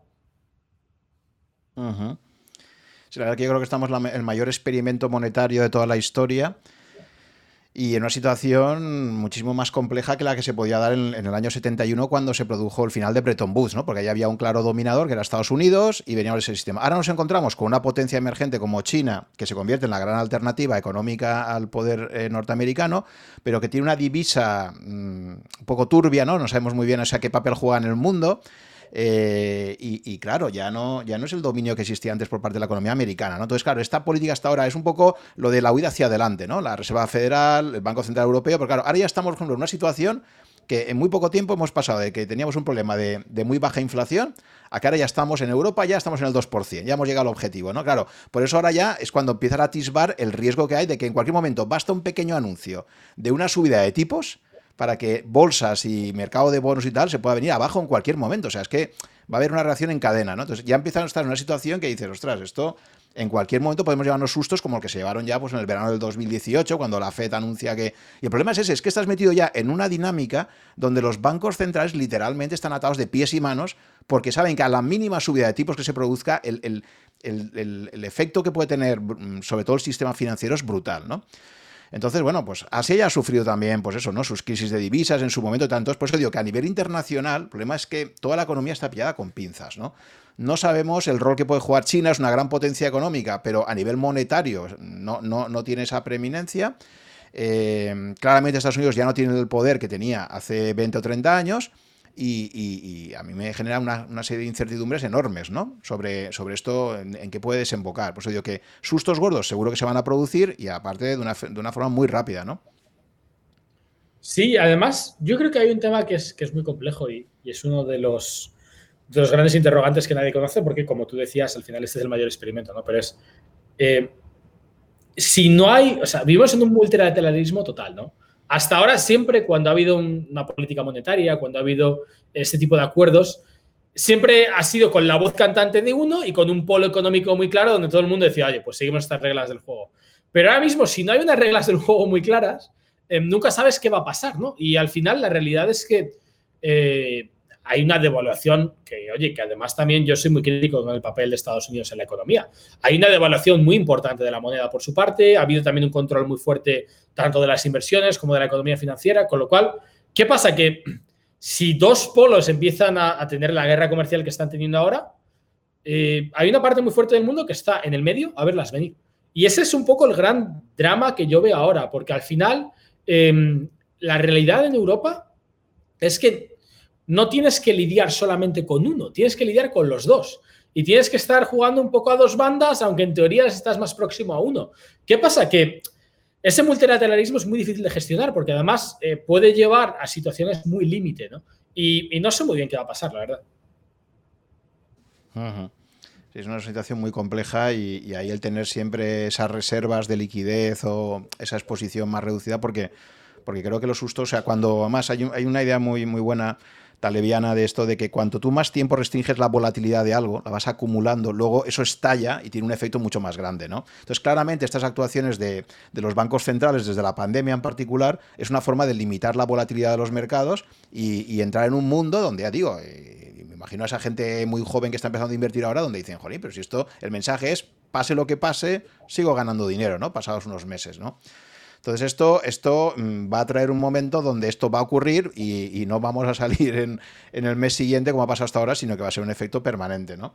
Entonces, bueno, pero bueno, la macro, la verdad es que ya digo, la situación a nivel macroeconómico es enormemente compleja. Yo la veo más compleja que nunca en la historia, lo que tú comentas, ¿no? Ese multilateralismo, eh, esa pérdida de, poder eh, progresivo de Estados Unidos, etcétera.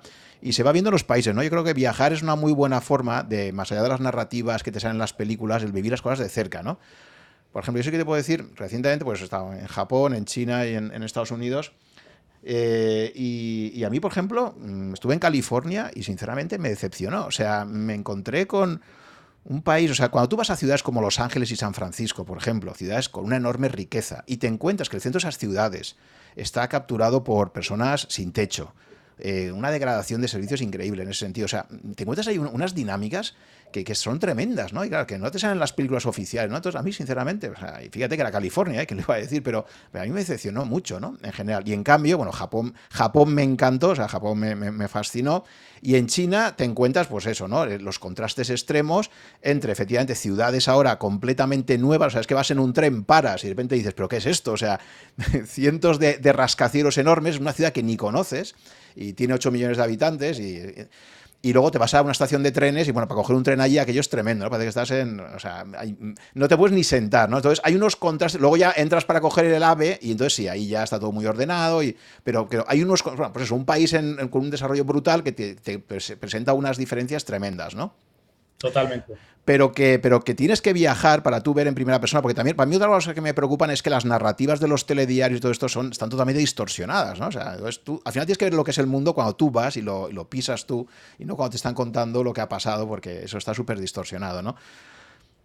Es que yo digo, no era, consciente, o sea, no era consciente de nada de lo que, de lo que hay. O sea, yo, vamos, yo siempre hago un ejercicio también ahí de autocrítica, ¿no? Pero al final he tenido suerte de tener exposición a ciertos sitios o de que en un momento dado tuve la oportunidad también de ir a, pues primero en consultoría, estar en otros países que te mandaban mucho por proyecto, apareces pues desde Mozambique hasta México, ¿no? Eh, y luego de realmente venir a Asia pronto mm, con una empresa tecnológica donde yo he vivido en Malasia, he estado mucho en Singapur, he estado en Yakarta, eh, te obliga mucho a, moverte, ¿no? Porque esta es una empresa muy dinámica donde las cosas pasan muy rápido y donde ellos quieren que tú tengas exposición a estos países y que, y que aportes por todos lados, porque al final estás en una empresa y tiene una vocación de crecer y que es muy dinámica. Pero yo no me imagino nada, de esto. Yo contrato gente para venir a Filipinas cada mes. Y mucha gente que contratas de fuera se piensa que Filipinas está en Sudamérica.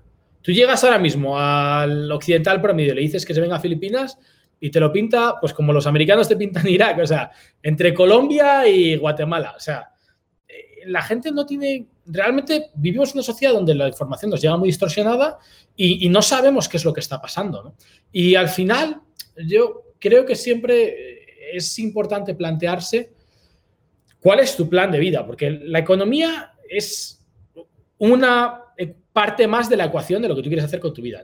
Y al final, muchas veces hay oportunidades tremendas fuera, pero tú tienes que tener claro lo que sacrificas y el momento y, lo que tú quieres hacer. O sea, es un tema que Jack Ma dice mucho. Al final, tú tienes que ser consciente de lo que quieres hacer y lo que quieres sacrificar y tus objetivos. Lo que no puedes es tener estos objetivos y no estar dispuesto a sacrificar, o lo que no puedes es intentar sin saber lo que quieres hacer, tener una gran vida. Al final, tú tienes que, tener una hoja de acción y tienes que poner las herramientas, ¿no? Pero muchas veces eh, yo lo veo y lo vivo mucho, sobre todo con gente de la universidad o con muchos amigos, ¿no? Eh, no, es que en España se muy bien. Estupendo, y a mí me parece una opción súper válida.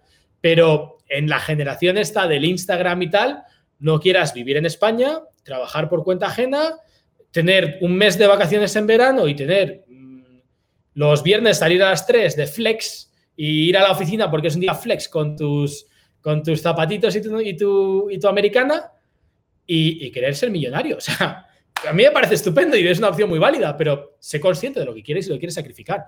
Y al final, eh, lo único bueno que yo creo que, que, cada vez hay una mentalidad mucho más fuerte es que el talento tiene muy pocas fronteras a día de hoy. Si tú realmente quieres sacrificar y tú quieres eh, invertir en ti mismo, quieres hacer un trabajo importante de, pues, de educarte, de formarte, de trabajar fuerte, eh, no tienes límites. O sea, yo estoy harto de ver españoles en, Silicon Valley o en, o en Asia o en, Estados Unidos.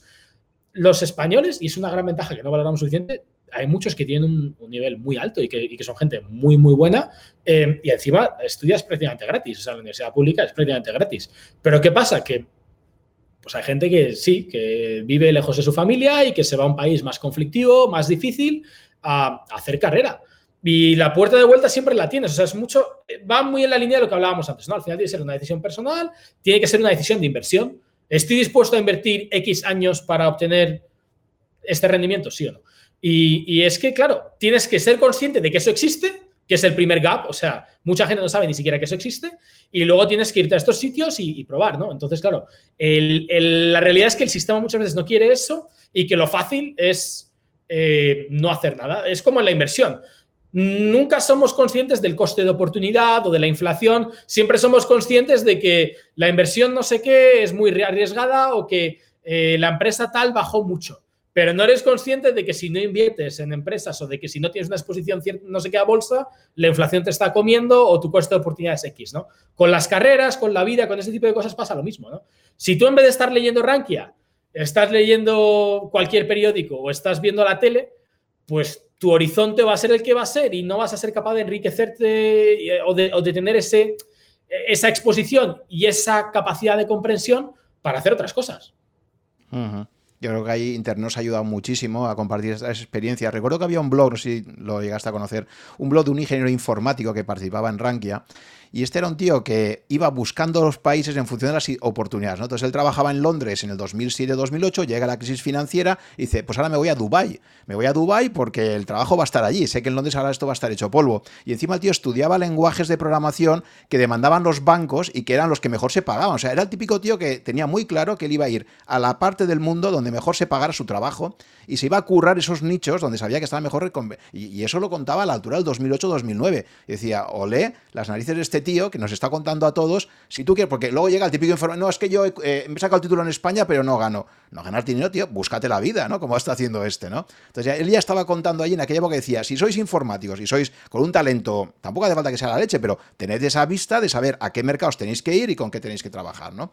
Y, lo estaba publicando en su blog diciendo, y el que quiera que me siga, pero, pero hay oportunidades muy buenas. Pero además la gente comparte, o sea, hay gente que es generosa yo alucino, o sea, yo no me considero generoso ni tal, pero yo comparto mucho pues, por amor al arte y por aprender, porque realmente yo, a mí lo que me gusta es el diálogo. O sea, a mí estar charlando contigo me encanta, porque llevo, he sido consumidor de tus productos y de tus empresas desde hace 15 años y yo estoy súper agradecido. Y intento colaborar en ese sentido de forma también muy consciente de decir, oye, hay días yo trabajo todos los días hasta las 11 de la noche, hasta la 1 de la mañana y yo contesto a todo y hago un esfuerzo por decir, mira, no seas el capullo aquel que no contestaba, ¿no? O sea, no seas el tío que tal o intenta ser, al menos ayudar como te han ayudado a ti, porque yo a día de hoy eh, me enriquezco un montón de todo esto y he hecho un montón de estas cosas gracias a haberlo visto. Pero es que hay gente que no es ya que comparta o que ayude o que responda, es que hay gente que te cuenta, o sea, lo que tú dices, lo que hace, cómo lo hace, al pie de la letra, la forma de pensar, lo que gana, o sea, hay hilos en Reddit o incluso en Foro Coches, que, tenemos también mucho eh, la risa con Foro Coches, pero hay hilos espectaculares. O Club MMA, por ejemplo, un foro en español para gente que hace MBAs. Tú te metes ahí y tienes a gente contándote su proceso para entrar en el máster no sé qué, su proceso para conseguir tal trabajo, su patrimonio y cómo ha llegado al patrimonio de X, lo que ha ganado en tal cual, la negociación con la empresa. Tú te vas a Glassdoor y yo te digo, tú te miras los rangos salariales en Glassdoor de cualquier empresa y las experiencias de las opiniones de, entrevista y tus oportunidades de tener el trabajo que quieres, de hacer un buen papel en una entrevista o de ganar lo que tú quieres ganar, es que se multiplican exponencialmente. Y, son unas herramientas, o sea, el otro día leía un blog de un tío español en, en Reddit que comentaba lo que había ganado cada año, cómo había negociado el paquete de opciones y cómo gestiona su fiscalidad. O sea, es que es, espectacular. O sea, son unas cosas que, te cambian la vida y que además ayudan a que las empresas no se aprovechen, ayudan a que no haya simetría y ayudan a que la gente genere confianza. Porque si tú al final estás al otro lado del ordenador y eres un programador de 20 años de León, dices, joder, yo quiero ser como ese tío. Y es más, no es que quiera ser como él, es que solo me falta esto para poder dar el paso que dio él. Y, y, yo, o sea, no es que pretenda inspirar ni motivar a nadie, pero lo que pretendo es decir, yo soy un tío del montón, muy, muy normalito, muy trabajador, pero no particularmente listo, pero he hecho esta serie de cosas que me han llevado aquí y esto es lo que me planteo hacer o esto es lo que quiero hacer porque tengo estas creencias. Y joder, a mí eso me parece impresionante, porque primero te permite que la gente te debata y tú te enriquezcas, pero luego además es que a mucha gente le puede servir de inspiración, le puede servir para, para plantearse qué tiene que hacer, ¿no? Lo de muy trabajador que dices es, muy interesante también, porque también hay una cierta tesis por ahí de, por eso no, se valora, eh, algunos dicen, no, se, sobrevalora las horas de trabajo que se le echan y no sé qué y tal, ¿no? Yo creo que hablaba con, con una persona que llevaba una incubadora de empresas en Valencia y le preguntaba, oye, ¿hay alguna característica de las, startups que vosotros habéis tenido en, el, en vuestro centro ahí, que llevaban ya seis o siete años? Dice, ¿hay alguna regla empírica de, de cuáles son las que puedes predecir? Que van a triunfar. Y decía, pues sí que contra una regla. Y es los, los, últimos que se van, los últimos que se van de la oficina. No, lo digo también porque hay todo un discurso oficial que parece lo de, bueno, el trabajo está sobrevalorado, echarle hora, no sé qué, eso es un poco primitivo, o eso, si te quedas más horas es porque eres poco productivo. Lo típico, ¿sabes? Este discurso de, ¿sabes? Y luego este me suelta eso y digo, ostras, pues es lo de toda la vida, lo que decíamos antes. Es decir, si tú le echas 12 horas al día, y eres muy bueno además, o sea, no es, o sea, no es ese discurso, no es ese trade-off entre si eres muy bueno te puedes permitir hacerlo en 7 horas, no, no, es que eres muy bueno y además le echas 12 horas, ¿no? Y me gusta también mucho esto que contaba, eh, que, decía em, en, Amazon, cuando ibas a trabajar, decía, mira, para trabajar en Amazon tienes que cumplir dos de tres condiciones, ¿no? Una es ser muy listo, otra es ser muy trabajador y la tercera no recuerdo cuál lo decía, pero dos de ellas son, eh, ¿sabes? Y te lo decían, me gustaba mucho porque era como en la entrevista de trabajo ya te decían, esto es lo que hay y esto va a ser duro. No te vendo la moto lo contrario, ¿no? De, no te vendo que aquí tenemos una mesa de ping-pong y que la gente los viernes no trabaja ya y que no sé qué, sino te vendo lo, difícil que es, ¿no? Entonces, el valor del trabajo, ya digo, porque ese trade-off para mí falso a veces entre eres muy bueno o le echas muchas horas. No, no, es que hay que ser muy bueno y además echarle muchas horas, ¿no? Entonces, no sé cómo ves tú esto. Es que a mí lo que me hace gracia, y es, y es un problema que además eh, todos nos lo creemos. Hay, hay un problema, yo lo comentaba antes, a mí, independientemente de lo que aprendiera en Price y tal, lo que me cambió la vida fue ver a la persona que yo tenía enfrente, que era un fuera de serie, o sea, el socio, no sé qué, súper joven, ganando un sueldo de tal, con una capacidad tremenda, que llegaba a una reunión y decía pim, pim, pim, pim, porque lo sabía todo. Pero llegar y sentarme con ese tío y que fueran todos humildes, y entonces de repente empiezas a ver un patrón, dices, oye, la gente buena, buena es humilde. Segundo, que él era súper honesto y decía, es que el síndrome del impostor lo tiene todo el mundo. Y yo lo tenía y yo estaba en tu situación. Pero he trabajado tanto que las cosas que ahora ves, que parece que es que he entrado en la sala y se me ha ocurrido tal, tal, tal, yo 20 años preparándome para eso, ¿no? Y, a mí me hace gracia porque, o sea, yo lo veo con todo el mundo. Yo tengo la suerte de que Alibaba nos compró, eh, bueno, la primera parte, de comprar un control mayoritario, un 51% de la compañía en 2016. Eh, a valoración 3.000 kilos y luego han comprado ahora el resto de la empresa, valoración bastante más alta. ¿no? Y cuando tú ves la forma de trabajar de esta gente, es que es, es un ejercicio de humildad acojonante. O sea, una de mis mentoras es Lucy Peng, que es eh, Lucy Peng, bueno, ella es la, era una de las fundadoras de, Alibaba y fue la presidenta de Ant Financial y ahora es la presidenta de la Zada. Y ella, bueno, me dio, me dio un poco mi, mi, cargo, fue la que me confirmó para el puesto y he hablado mucho, he pasado mucho tiempo compartiendo con ella. Ella tiene un patrimonio de la de Dios, o sea, de miles de millones. Y pues, puede hacer lo que le dé la gana. Pues yo he estado con ella a las once y media de la noche trabajando y yo he estado con ella en un Manila, Singapur, a la una y media de la mañana, llegando a las cinco y media allí. Y dice, y, en, y en turista con el cuello así. Y dices, ¿qué necesidad tendrá esta mujer de hacer eso? Eh, pero lo hace porque son sus creencias y porque es su forma de trabajar y porque al final es una, es una actitud ante la vida, ¿no? Y lo de, o sea, yo soy súper fan de Amazon y lo de Amazon es así. Y, y, hablas con ellos y lo ves y te lo crees. Y pueden tener el paquete de acciones de no sé qué y lo que tú quieras pero son gente que ni cobra los super sueldos eh, en, cash como tal, que tiene una disciplina tremenda y con unos valores corporativos súper fuertes. Y ellos pasan una parte muy importante del tiempo diciéndote por qué no trabajar con ellos. Cuando yo hago entrevistas, yo paso una parte muy importante de la entrevista diciendo por qué trabajar aquí es duro. Eh, nuestros anuncios de empleo, la primera línea es que esto no es un trabajo para todos y que lo que hacemos es duro. Y es, o sea, y, es lo primero que hacemos. Antes de, que antes de que ninguna persona del equipo hable con el candidato, el primer screener que ha habido de, test y de fit a la, o y de, encaje en la cultura de la empresa y de recursos humanos se basa fundamentalmente en eso. Entender si esta persona tiene claro cuál es la cultura de la empresa y quiere trabajar de esta manera o no. Y, no pasa nada, y yo lo respeto. Y el que quiera tener una oficina en L con un sofá y un plan de, un coche de empresa y, subvención para el colegio de los hijos, me parece genial.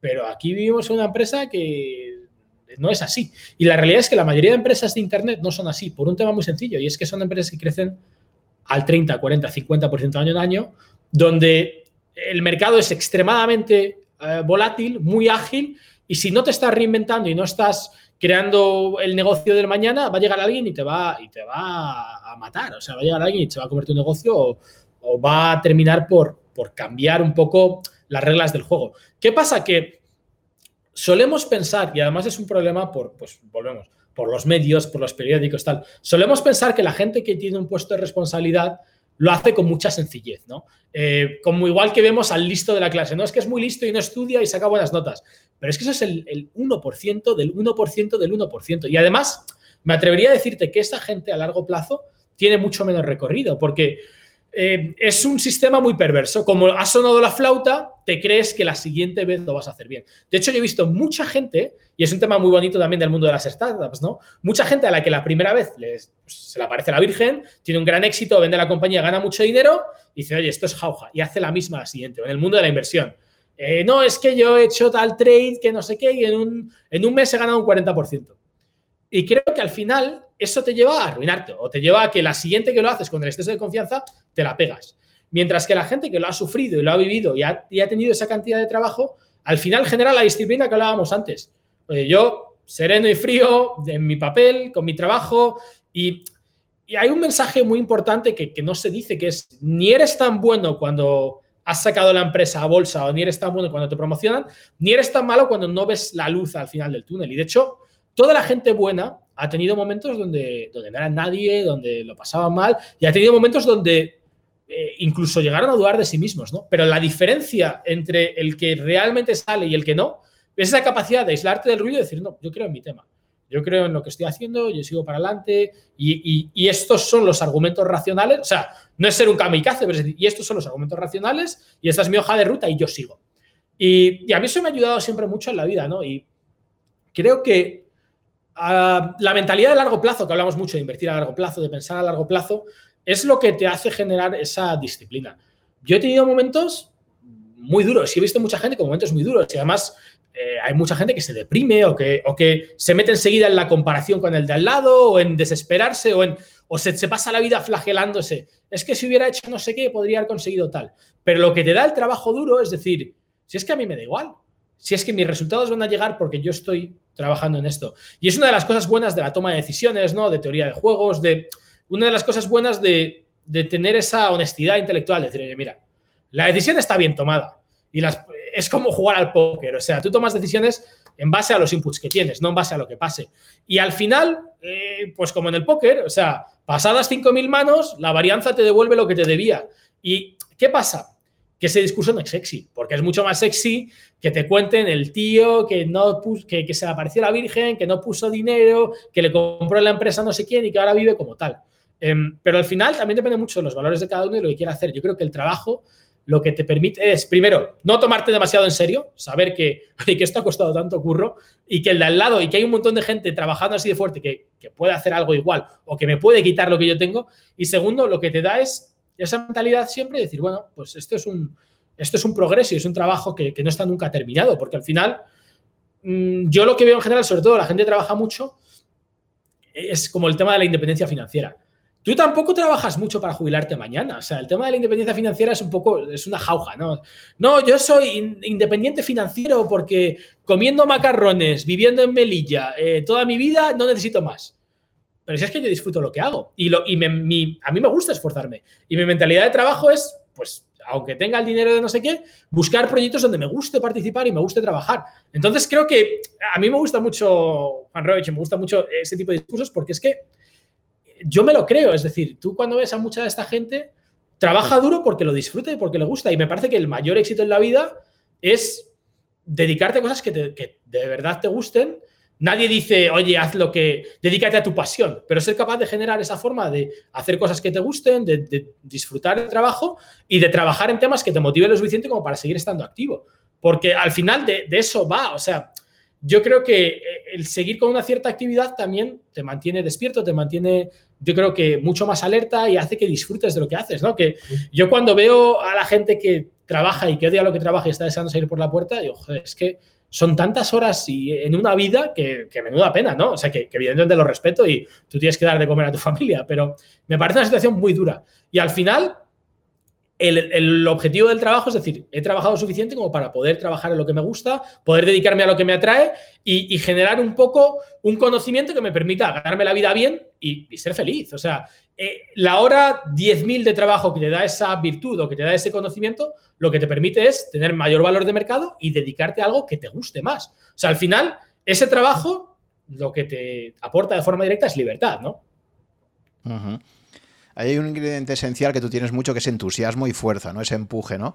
Eh, ¿Eso viene de serie con la genética o hay una parte que trabajas? Porque yo creo que al final es un ingrediente fundamental. Es decir, la gente que le tiene que echar 12 horas cada día, esa gasolina, o, la cuidas, o también existe el efecto burnout, ¿no? Llega un momento en que, en que la gente se quema, no puede aguantar el ritmo, se hunde, tú aún te pilla muy joven, pero bueno, si, imagínate, pues te ves proyectado 10, 20 años más llevando el ritmo actual que llevas y, eso te puede pasar bastante factura, ¿no? ¿Cómo gestionas, por un lado, esa, generar esa energía, ese entusiasmo eh, y, qué consejos podrías dar al respecto, ¿no? Pues bueno, es decir, es un, tema, es un tema de preparación física. Yo digo, sé que siempre hay una parte genética, porque hay gente que, es fuerte. Yo lo he conocido a gente que son auténticos toros y que duermen seis horas y están como una moto, y gente que necesita dormir nueve. O sea, que hay una parte siempre cada uno, la, la naturaleza lo que le ha dado y luego hay otra parte de cada uno cómo trabaja eso, ¿no? Y como el interés compuesto también aplica aquí, ¿no? A la salud y a todo, ¿no?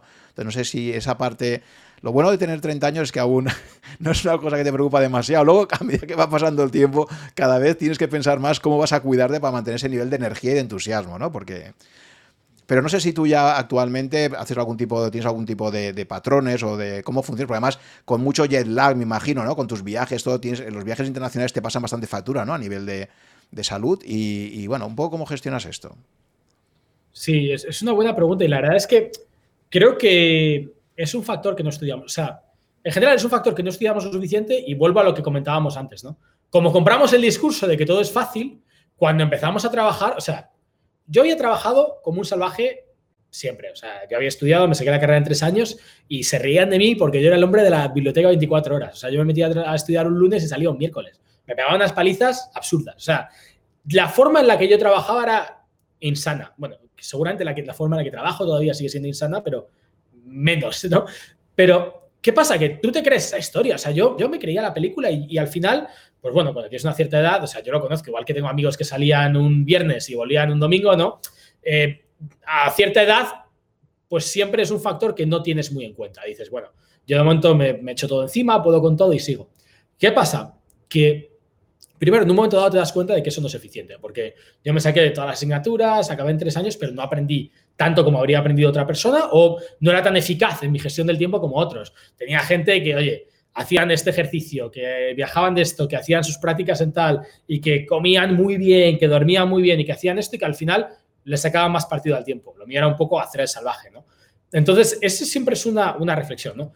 Y luego el tema de la salud mental, que en España además es que nos reímos del tema, oh, la salud mental, qué chorrada, no sé qué, eres un blando y, y, es muy común, ¿no? Y eso es súper común, incluso especialmente en consultoría, en empresas de esta, ah, venga, tal, dale más caña. Y las entrevistas en, banca de inversión y este tipo de cosas, siempre está el tío calvo, gordo, que es lo que quiere, que es lo que mitifica y que te dice, no, joder, ya aquí esto va con las canas y con la calva y tienes que ser como yo. O sea, hay una mentalidad un poco de macho alfa muy insana que se proyecta que es cierto que ha cambiado bastante, pero que, sigue ahí y que ha sido muy prevalente durante mucho tiempo, ¿no?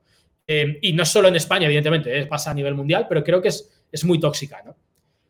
¿Qué pasa? Que primero, una de las grandes, yo creo que una de las grandes lecciones que mi generación ha tenido, eh, mi madre estudió ingeniería, era de las primeras ingenieras hace 40 años y era pues algo muy curioso y era un tema como más raro, más atípico. Pero los últimos 20 años las, mujeres han ido estudiando cada vez más, son más trabajadoras y, al final tienen, ocupan muchos más puestos de responsabilidad y, a nivel de estudios. Cada vez hay más mujeres en más clases.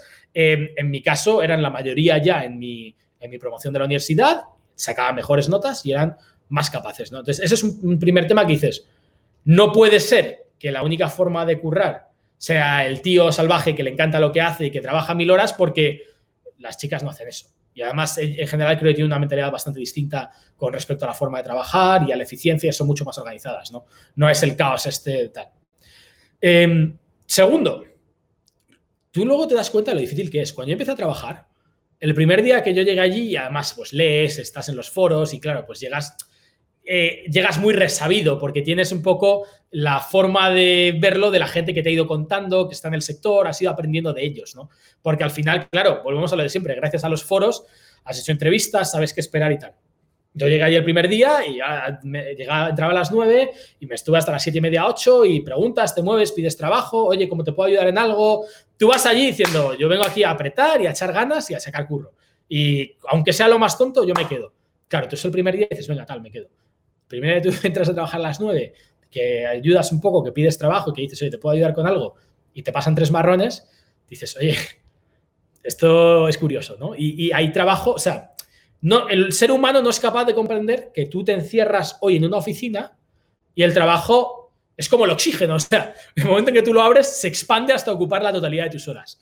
Y que tú puedes encerrarte hoy y trabajar hasta el 2100. Entonces, claro, ese primer golpe de realidad es decir, joder, es que cuando aquí hay trabajo hay mucho trabajo.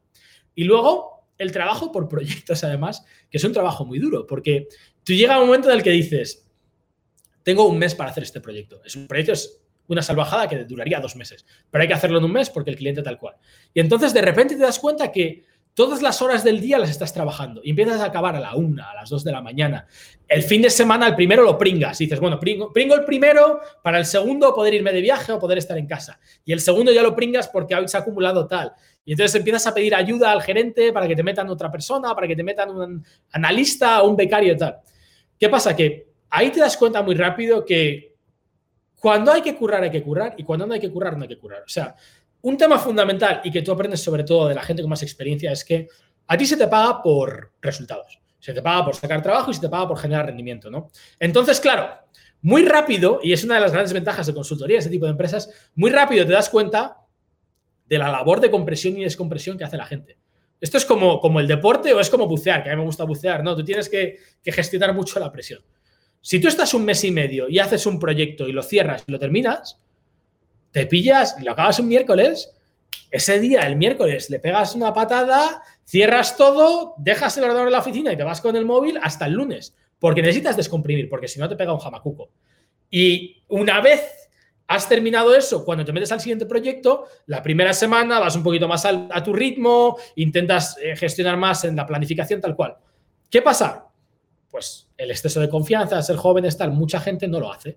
No lo hace no, yo quiero, yo quiero más, yo quiero crecer más rápido, quiero ser más agresivo. Entonces, creo que es una de las primeras cosas. El segundo tema, eh, que es muy difícil, y yo lo he visto, y yo he visto gente que se ha muerto con 35 años con infartos, yo he visto gente con, no sé cuántos divorcios, que no ve a los hijos. Entonces, al final te empiezas a plantear y a buscar los patrones. Y te das cuenta que hay dos perfiles. Está la persona a la que tú admiras, que es una de las cosas más bonitas, ¿no? El, decir, vas teniendo mentores o vas viendo eh, role models, ¿no? Vas teniendo gente que dices, joder, yo quiero ser como ese tío. Y eso es, un efecto muy importante porque no es ya, oye, qué bueno es, qué crack, pero qué asco de vida. No, no es. Es que este tío, además de ser listo, además de ser bueno, además de ser un gran profesional, es un tío honesto, tiene una mujer estupenda y tiene una gran familia y, es un tío que, joder, que le quieren, que, que, es, que mola, que es la típica persona y dices, oye, que un tío chapó, ¿no? Tú te miras a esa persona y dices, ¿cómo lo hago para ser como él? Y luego tienes, pues siempre el contrario, ¿no? Tienes el quemado, el tío que, bueno, que puede ser un gran profesional, pero que su vida es un desastre y que le ves que siempre está a punto de romperse. Y entonces vas identificando patrones. Y en general lo que ves es que la gente que tiene éxito es la gente que es capaz de descomprimir, la gente que es capaz de equilibrar distintas facetas y, de gestionar mucho el descanso. Y a mí me marcó mucho, hablando con uno de los socios cuando yo empezaba a trabajar, él me decía, eh, la parte más importante del trabajo es el descanso. Y descanso no es dormir. O sea, hay gente que duerme poco, yo duermo poco, hay gente que duerme cinco horas, hay gente que hace no sé qué. Descanso es airearte. Descanso es limpiar tu cabeza. descanso es a lo mejor irte a tomar, eh, irte a cenar los viernes con tu mujer o irte con los niños el sábado o irte a tomar cinco cervezas con tus amigos los jueves porque es lo que a ti te aporta. Pero el descanso es ser capaz de, limpiar tu mente, de, tener claridad de ideas y de volver con ganas. Y no hay nadie capaz de estar eh, un año a muerte sin tomar ninguna pausa o sin, sin descansar. ¿no? Entonces, esa gestión del descanso, esa gestión de la salud, por ejemplo, eh, al final llega un momento en que tú tienes que comer de otra manera, tienes que hacer parones durante los fines de semana, que tienes que hacer deporte, porque si no el cuerpo no da para más. ¿no? Y, a mí me gusta mucho porque ahora hacemos mucha más eh, y de hecho lo ves mucho más en internet, en foros y tal, se hace mucho más trabajo alrededor de cómo mantener tu energía durante el tiempo, de cómo tener salud mental, de cómo equilibrar más los picos y los valles, incluso a nivel de comidas o a nivel de, eh, gestionar esa energía. O sea, yo vengo de la época con la que yo en la que yo empecé a trabajar, todavía era la época de, de las comidas de trabajo. Habían bajado, pero todavía quedaba, ¿no? De la gente que se tomaba siete cafés, que comía, se comía una comida fuerte, con vino, que volvía, que luego se iba de copas a las 10 con el cliente. Ese tipo de barbaridades cada vez se ven menos, ¿no? Y ahora lo que se intenta siempre es eh, pues tener más control, tener más tus, tus, pausas, más flexibilidad e incluso te das cuenta que hay mucha gente que come pues sus ensaladas, tal, que mide mucho no tener grandes picos, no tener valles, de, gestionar mucho más eso, ¿no? Y, y, creo que a medida que trabajas, eso solo se amplifica, porque te das cuenta, estás en una situación en la que en general no te pagan tanto por, por hora o por productividad pura de ese momento o por, o por output, ¿no? Te pagan más por gestionar un equipo, por gestionar una cuenta de resultados, por traer resultados, por, por saber eh, identificar proyectos, palancas, no, no te pagan tanto por haber hecho el informe o por haber hecho tal. Entonces, tu rol se vuelve mucho más un rol de gestión y un rol de gestionar a otros y de crear una dinámica adecuada. Y además te vas dando cuenta que es importante crear ese tipo de dinámicas y, gestionarte mejor a ti mismo. ¿no? Entonces, la verdad es que es un cambio muy importante y, cada vez veo a más gente que le preocupa y que se lo toma en serio. Y te lo tienes que tomar en serio, porque yo he visto a gente darle un infarto y morirse. O sea, no, no lo cuento de oídas o de jiji. Yo conozco bastantes casos de gente que le ha dado un infarto y se ha muerto, o, que la mujer le ha puesto las maletas en la casa y le ha dicho, llevas así cinco años, me has dicho qué tal, y encima cuando tienes tiempo y sales algo antes, te vas de copas con el cliente y no sé qué y, yo creo firmemente que también hay que plantearse mucho lo que quieres en la vida y, hablarlo y dialogarlo y tener un plan de vida claro con tu mujer o con tus hijos y, ser muy claro de lo que tú quieres y moldear tu vida en torno a eso, ¿no? Yo sigo trabajando mucho y es duro y yo tengo muy claras las pautas con mi mujer de mis horarios y de cómo y de cómo las cosas que tenemos que hacer sí o sí y yo me lo marco muy, muy, me lo tomo muy en serio y vamos, yo me pongo las comidas con mi mujer, me las pongo en el calendario y salvo que sea el CEO de Alibaba o el CEO de tal, esa comida va a misa. Y me lo tomo con una disciplina extrema porque soy consciente de que al final, cuando lo vas dejando, o, los sábados el ir al gimnasio o el, un viaje al mes, yo me lo tomo de forma religiosa porque yo he estado muy al borde de estallar en varias ocasiones y lo tengo siempre en mente como un riesgo muy real. Perdona, que he entendido muchísimo, pero es que es un tema. No, no, no, pero muy interesante, ¿no? Y para mí la palabra clave es sostenibilidad. Es, que a veces lo ves, ¿no? Hay gente en los equipos que dices, este va como una moto, pero va a reventar. O sea, entonces tú tienes que proteger a tu propio equipo de que no reviente, ¿no? De, la sostenibilidad es un factor clave, ¿no? Y luego has tocado otro tema también interesantísimo y muy tabú, que es el de la salud mental. Entonces, había un reciente artículo, no sé si recibió la newsletter de Samuel Gil, pero hace una semana o dos eh, recibí, eh, eh, había un artículo de Diego Ballesteros, que es un emprendedor español interesantísimo, que ya lo había anticipado en Twitter, donde el tío reconocía que había sufrido una depresión, había montado varias empresas y es un artículo excelente, ¿no? Porque empieza contándolo un poco lo que era su día a día y, cómo al final acaba reventando, acaba implosionando ahí, ¿no? Y saca un tema que es verdad que es muy tabú, porque a todo el mundo le gusta, sobre todo, sobre todo a la gente que, que va pues contado todo lo que hace, pues eh, especialmente todos los hombres, ¿no? Y creo que es verdad que los hombres somos para eso quizás eh, especialmente nos gusta mucho pues mm, no mostrarnos vulnerables y, el tío cómo cuenta y cómo ayuda a la gente a, gestionar esto, porque verdad que en algún momento de tu vida todo el mundo vamos a pasar por situaciones donde tu salud mental está seriamente comprometida, ¿no? Entonces, bueno, me pareció muy, muy enriquecedor y creo que es algo muy, muy importante que todas las empresas también deberían incorporar un poco. No sé si vosotros, dentro de tu grupo, por ejemplo, pues ese tipo de cuestiones eh, se han planteado. Sí, además, bueno, parece que ahora más empresas se lo están tomando en serio, ¿no? Porque, bueno, los bancos de inversión, las consultoras tienen ese tipo de presión y luego te das cuenta también cuando ves eh, mucho sobre todo, yo creo que la pandemia ha roto muchos tabús en ese sentido, ¿no? Porque ha, roto mucho el tabú de que no se puede hablar de ello, porque todo el mundo ha estado muy quemado. Y luego cada vez más la gente tiene esa mentalidad de que, oye, es un tema que hay que comentar y, y lo ha vivido, lo ha visto en terceras personas, ¿no? Pero lo bonito, y a mí lo que me parece muy enriquecedor de todo el tema de Ancla y todo el tema de Diego y tal, es que estos tíos son unos ganadores, o sea, son gente que ha hecho cosas increíbles, pero es lo que comentamos, al final lo más importante es que se hable de ello y que, que los referentes de, la gente lo cuenten abiertamente y hablen de la suerte que han tenido en ciertos momentos o de las situaciones que han vivido, porque al final eso hace que se, se pierda el miedo y que se hable con naturalidad. Y, por eso nosotros, por ejemplo, en la empresa tenemos mucho, mucho foco en esto. Eh, tenemos un montón de iniciativas ahora. Los miércoles no hacemos ninguna reunión, por ejemplo, porque, claro, eh, yo, mi primera llamada era a las 8 y media de la mañana hoy y ahora son las 10.46 de la noche y tengo la última, la tengo a las 9 y media de la mañana. O sea, el artículo de Diego es que era literal. O sea, yo me levanto a las 7, leo el email tal cual, no sé qué, pues esta es mi... mi pues debe ser la reunión número 12, sí. Entonces, que al final tú tienes un día a saco y es muy fácil que te metas en esa dinámica. Entonces, intentamos dar situaciones para descomprimir. Por ejemplo, los miércoles no tener ninguna reunión. Eh, que la gente se tome sus vacaciones, les obligamos, o sea, obligamos a que la gente se tome las vacaciones, que en España puede parecer divertido, pero nosotros teníamos años donde la gente no tomaba ninguna vacación. Yo he ido a España seis semanas, que he estado trabajando desde allí, pero es la primera vez que paro desde enero del 2020.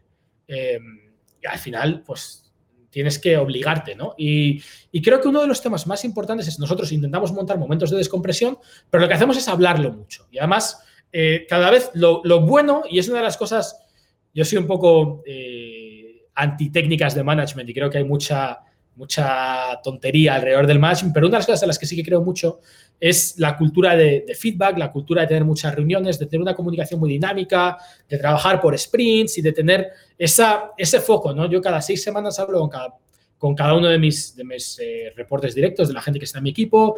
Cada seis meses hablo con cada persona de las 400 que tengo y todos los días me tomo un café con alguien o intento hablar ¿Qué pasa? Que al final eso te crea mucha empatía y te obliga a ponerte en el lugar del otro. Y la realidad es que una de las cosas que nos ha faltado mucho en general, yo creo a todos, y, especialmente en el mundo de los negocios, es empatía. Porque es tan sencillo eh, pensar que el tiempo que le estás dedicando a esto, a la parte de gestión, es tiempo tirado, o que es tiempo que podrías estar trabajando en competir con este o con el de al lado, pero al final eh, hace falta tener esa cultura de empresa y tener ese tipo de, sensación de equipo para que realmente todos remen, ¿no? Y, yo creo que es un ejercicio importante. Y, por ejemplo, otra parte de salud mental que, se está viendo mucho ahora, que yo creo que también es importante, es que la gente comparta. O sea, nosotros hacemos los town halls cada mes, ¿no? Y en el town hall cada mes se hablan de muchas cosas y se hace preguntas y respuestas y se comparten objetivos.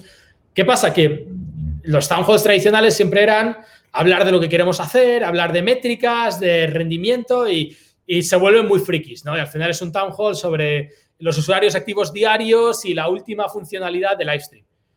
Pero cada vez más lo que se ha convertido el Town Hall es en una hora de, debate, de dinámica. Y creo que una de las cosas buenas que tienen la mayoría de empresas modernas y sobre todo las empresas tecnológicas es que son organizaciones muy planas, que donde hay tres niveles, donde todo el mundo se mete al detalle. O sea, yo cada cuatro meses tenemos una presentación con el CEO de Alibaba donde presentamos la estrategia del país, la estrategia de cada, canal y, cada mes tenemos luego una revisión más de grupo con él. Y, y Daniel se mete a a preguntarte el número 17 en la página 20. Y eso crea una cultura y, te habla y, yo le pregunto, o sea, y la última vez le pregunté, ¿cuál es, cuál es tu mayor arrepentimiento eh, este año con, con, la Zada, no? Claro, tener ese tipo de, cultura de que todos remamos en la misma dirección, que todos trabajamos juntos, que nos metemos al detalle y que, que nada está por debajo de mi nivel, que yo me meto a mirar todo y, y que haces eso con cada persona. Eh, yo leo todos los emails que me llegan de clientes, de vendedores, yo estoy en todos los grupos, miro, leo y, me obsesiono. Y cuando veo un problema, se lo mando al, analista porque creo que eso es un patrón que muestra que hay algo detrás. Pero es que no es que lo haga yo, que soy un pringado enlazada. Es que lo hace el CEO y lo hace el otro, el CEO del grupo y lo hace todo el mundo. Entonces creo que al final eso te genera tanta empatía de decir, joder, yo no puedo ser un capullo porque es que ese tío está ahí. Y eso, aunque no sea directamente un tema de salud mental, genera esa cultura de una cultura muy plana, donde todo el mundo trabaja juntos, donde no hay envidias, donde realmente dices, oye, yo tengo que dar lo mejor de mí mismo porque esa persona lo está dando.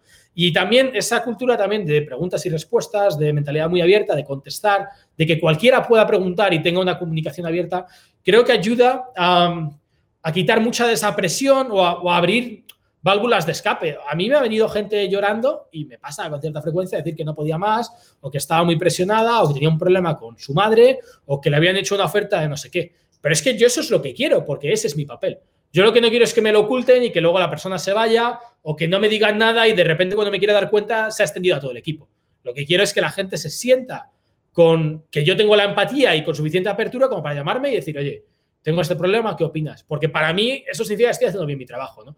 Y cada vez más gente lo ve así, ¿no? Y hay muchos libros de management y tal que dicen tonterías y hay otros que tienen cosas muy buenas, ¿no? Y hay otros que hablan mucho de, por ejemplo, yo soy muy, muy fan de Jim Collins, de toda la mentalidad que tiene de Good to Great. Yo soy muy fan de, la mentalidad también mucho de Simon Sinek, del liderazgo, del, liderazgo como, como servir, ¿no? De, hay, también una escuela muy buena de IS, de servir para servir. Mi curro, mi trabajo del día a día es servir a mi equipo. Y ellos van a matar porque ellos saben que yo voy a dar la cara por ellos y que les defiendo y que, y que cuando hay un problema les voy a ayudar y les voy a escuchar. ¿no? Entonces, en el momento en que tú tienes esa dinámica y esta organización plana, pues también te sientes muy respetado y, valorado. Y yo creo que es, es, las organizaciones modernas fuerzan mucho eso, porque son organizaciones con inversores, donde si el, si el CEO es un capullo, le despiden, que eso es súper sano. Yo soy muy capitalista y creo mucho en el capitalismo, en parte por eso. Y, son organizaciones de, rendimiento y de métricas donde hay formas objetivas de valorar si esta persona es buena o no. Y, eso me parece muy bueno y muy sano, ¿no? Perdón, me he vuelto a enrollar mucho, pero... No, no, no, muy interesante lo que estás comentando y efectivamente el liderazgo como alguien que sirve. O sea, yo creo que la pregunta que tiene que hacer un líder a su equipo siempre es ¿cómo te puedo ayudar? ¿no? Efectivamente.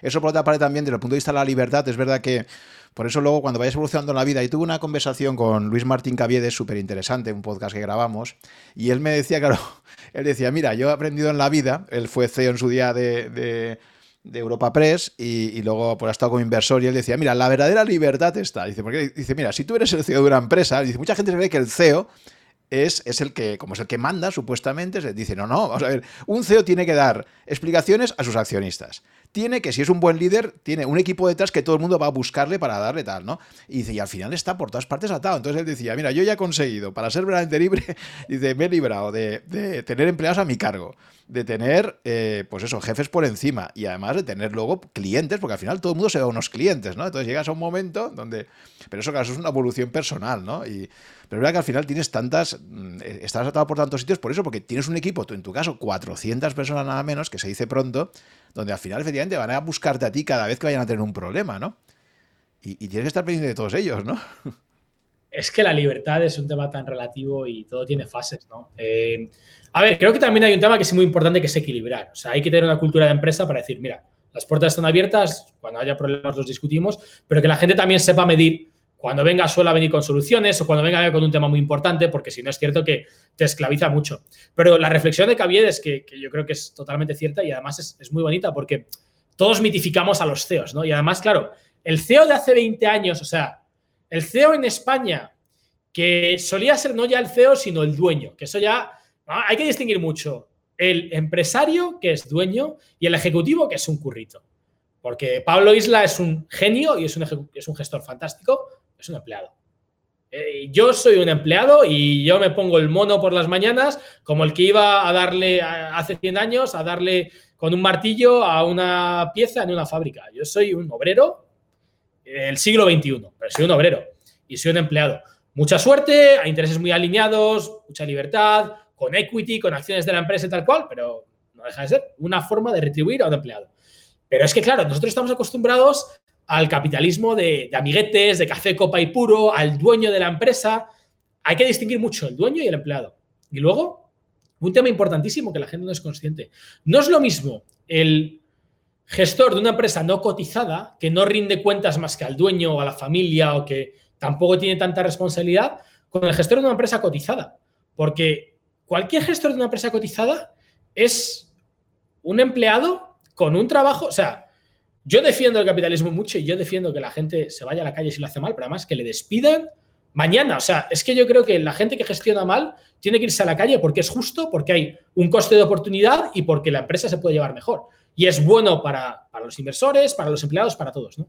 ¿Qué pasa? Que ese tipo de presión la gente muchas veces no es consciente. O sea, yo me llevo los problemas a casa de gente.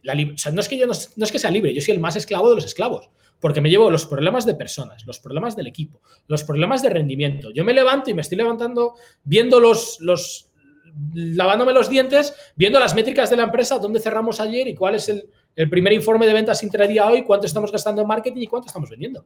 Y esa es una cultura muy de tecnología, muy de startup y tal, pero que es así. Y al final el problema es que tu personalidad se disocia. O sea, tú no puedes separar lo que eres de tu rendimiento. Hay, hay, había un artículo muy bueno el otro día sobre esto que decía, no eres tu, tu MRR, no, no eres tu, no eres tu cifra de ventas, porque al final cuando tú estás muy metido y cuando trabajas muy fuerte en el día a día, eh, esa esquizofrenia de los resultados puede contigo y yo lo he vivido y en banca de inversión es parecido y en consultoría cuando tú vendes un proyecto de no sé qué cuando tú cierras una transacción eres la leche y todo el mundo viene a abrazarte y decirte lo bueno que eres y cuando te tiras un año en blanco eres un desastre. Entonces, tienes que tener esa mentalidad estoica y, una parte también muy importante de, la libertad tiene que ver eso con el estoicismo, con, cómo te lo tomas tú y con cómo dejas que las cosas te, entren o no, y, cómo eres capaz de separar ciertas barreras de tu vida, ¿no? Entonces, la libertad también viene mucho por cómo interpretes tu realidad y cómo te tomes esas cosas. Yo... Em, tengo un problema en ese sentido, es que no desconecto nunca. Y, al final eso te hace muy esclavo. Intento tener como cotos ciertos momentos, me voy a cenar el viernes con mi mujer o me marco que un fin de semana al mes pues no hago tal. Lo intentas llevar muy a rajatabla, pero es cierto que a día de hoy la libertad de las empresas modernas es, casi inalcanzable. ¿no? Bueno, tienes 30 años, ya, ya irá evolucionando. Eso, también va por fases vitas. Hay momentos en que, en que tienes que darlo todo y estás más atado, y luego ya vas valorando más otras cosas. Volviendo un poco al tema financiero, eh, no hemos hablado aún de tu cartera. Entonces, a mí siempre me gusta preguntar a la gente, pues eso, ¿no? Cómo, cómo tienen invertido, más allá de recomendaciones, al final es, eh, cuéntame tú cómo tienes tu, tu cartera. me gustaría que me comentaras un poco por, por eh, asignación de activos, cómo tienes repartida un poco actualmente la cartera y si has, lo que te decía un poco antes también, ¿no? Si has experimentado una evolución en los últimos 10 años, pues eso, si, si has visto que ha cambiado un poco tu forma de invertir o, o no, ¿no? Sí, sin ninguna duda, ¿no? Además, yo creo que la gente habla mucho de la cartera permanente y hay muchas formas de verlo y, bueno, evoluciona también dependiendo de tu, de tu vida y de tus preferencias personales. Y, creo que lo importante es adaptar tus inversiones y tu perfil eh, al, patrimonio que tienes y a tus objetivos financieros. ¿no? En mi caso, lo que me ha dado mucha libertad es que al final eh, tengo un buen sueldo cada mes y me puedo permitir tomar distintos riesgos. No es lo mismo si tú tienes un objetivo de, acumular patrimonio frente a un objetivo de tener una renta pasiva. Entonces yo he ido adaptando mucho mentalidad de ir cambiando de una mentalidad más de dividendos o más de un ingreso pasivo. Ahora mismo lo que intento es componer. Mi mentalidad es eh, gestionar una cartera con un perfil de riesgo algo más agresivo, pero muy enfocada hacia mis áreas más de competencia que suele tener que ver con la tecnología, con e-commerce, con, negocios más de, consumo negocios más tecnológicos, ¿no? más enfocados al cliente, con unos pesos cada vez más eh, hacia Asia o hacia emergentes, porque creo que es por donde va a crecer el mundo. No significa que compres una empresa de, de, Nigeria, pero significa que tengas una empresa que igual está domiciliada en Ámsterdam o en Islas Caimán o en Delaware, pero que tiene un mix de negocio muy fuerte hacia países emergentes y que tiene una exposición fuerte hacia países emergentes. ¿no? Entonces, eh, yo he invertido bastante más en tecnología. Eh, tengo algún fondo un poco más eh, monetario, algún fondo un poco más de perfil de riesgo más conservador, como Quantopian, o temas un poco más de, de, fondos, incluso de materias primas, temas como eh, Koala o algún fondo más de, perfil más conservador, pero es una parte pequeña, como un 10-20% de mi patrimonio.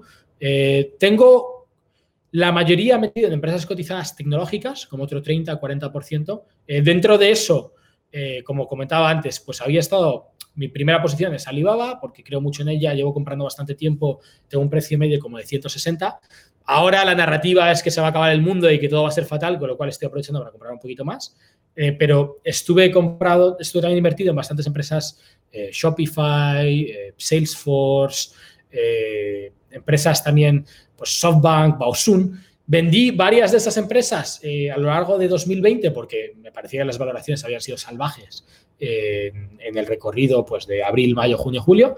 Y ahora tengo prácticamente casi todo, pues como un 50-60% de, de, esa parte de inversión de, de activos financieros de bolsa en Alibaba, tengo SoftBank, tengo Baosun. Igual, o sea, yo siempre intento hacer un rebalanceo de mi cartera y cuando veo que algo cae en desgracia o que algo no está tan valorado, eh, compro más. Y me parece que pues, las empresas chinas están muy baratas, las empresas chinas están muy, muy baratas y dentro de eso Alibaba está particularmente barata, Baosun está bastante barata. ¿no? Em, eh, tengo un poquito de alguna empresa tecnológica americana también, pero cada vez menos, me parece que están cada día más caras.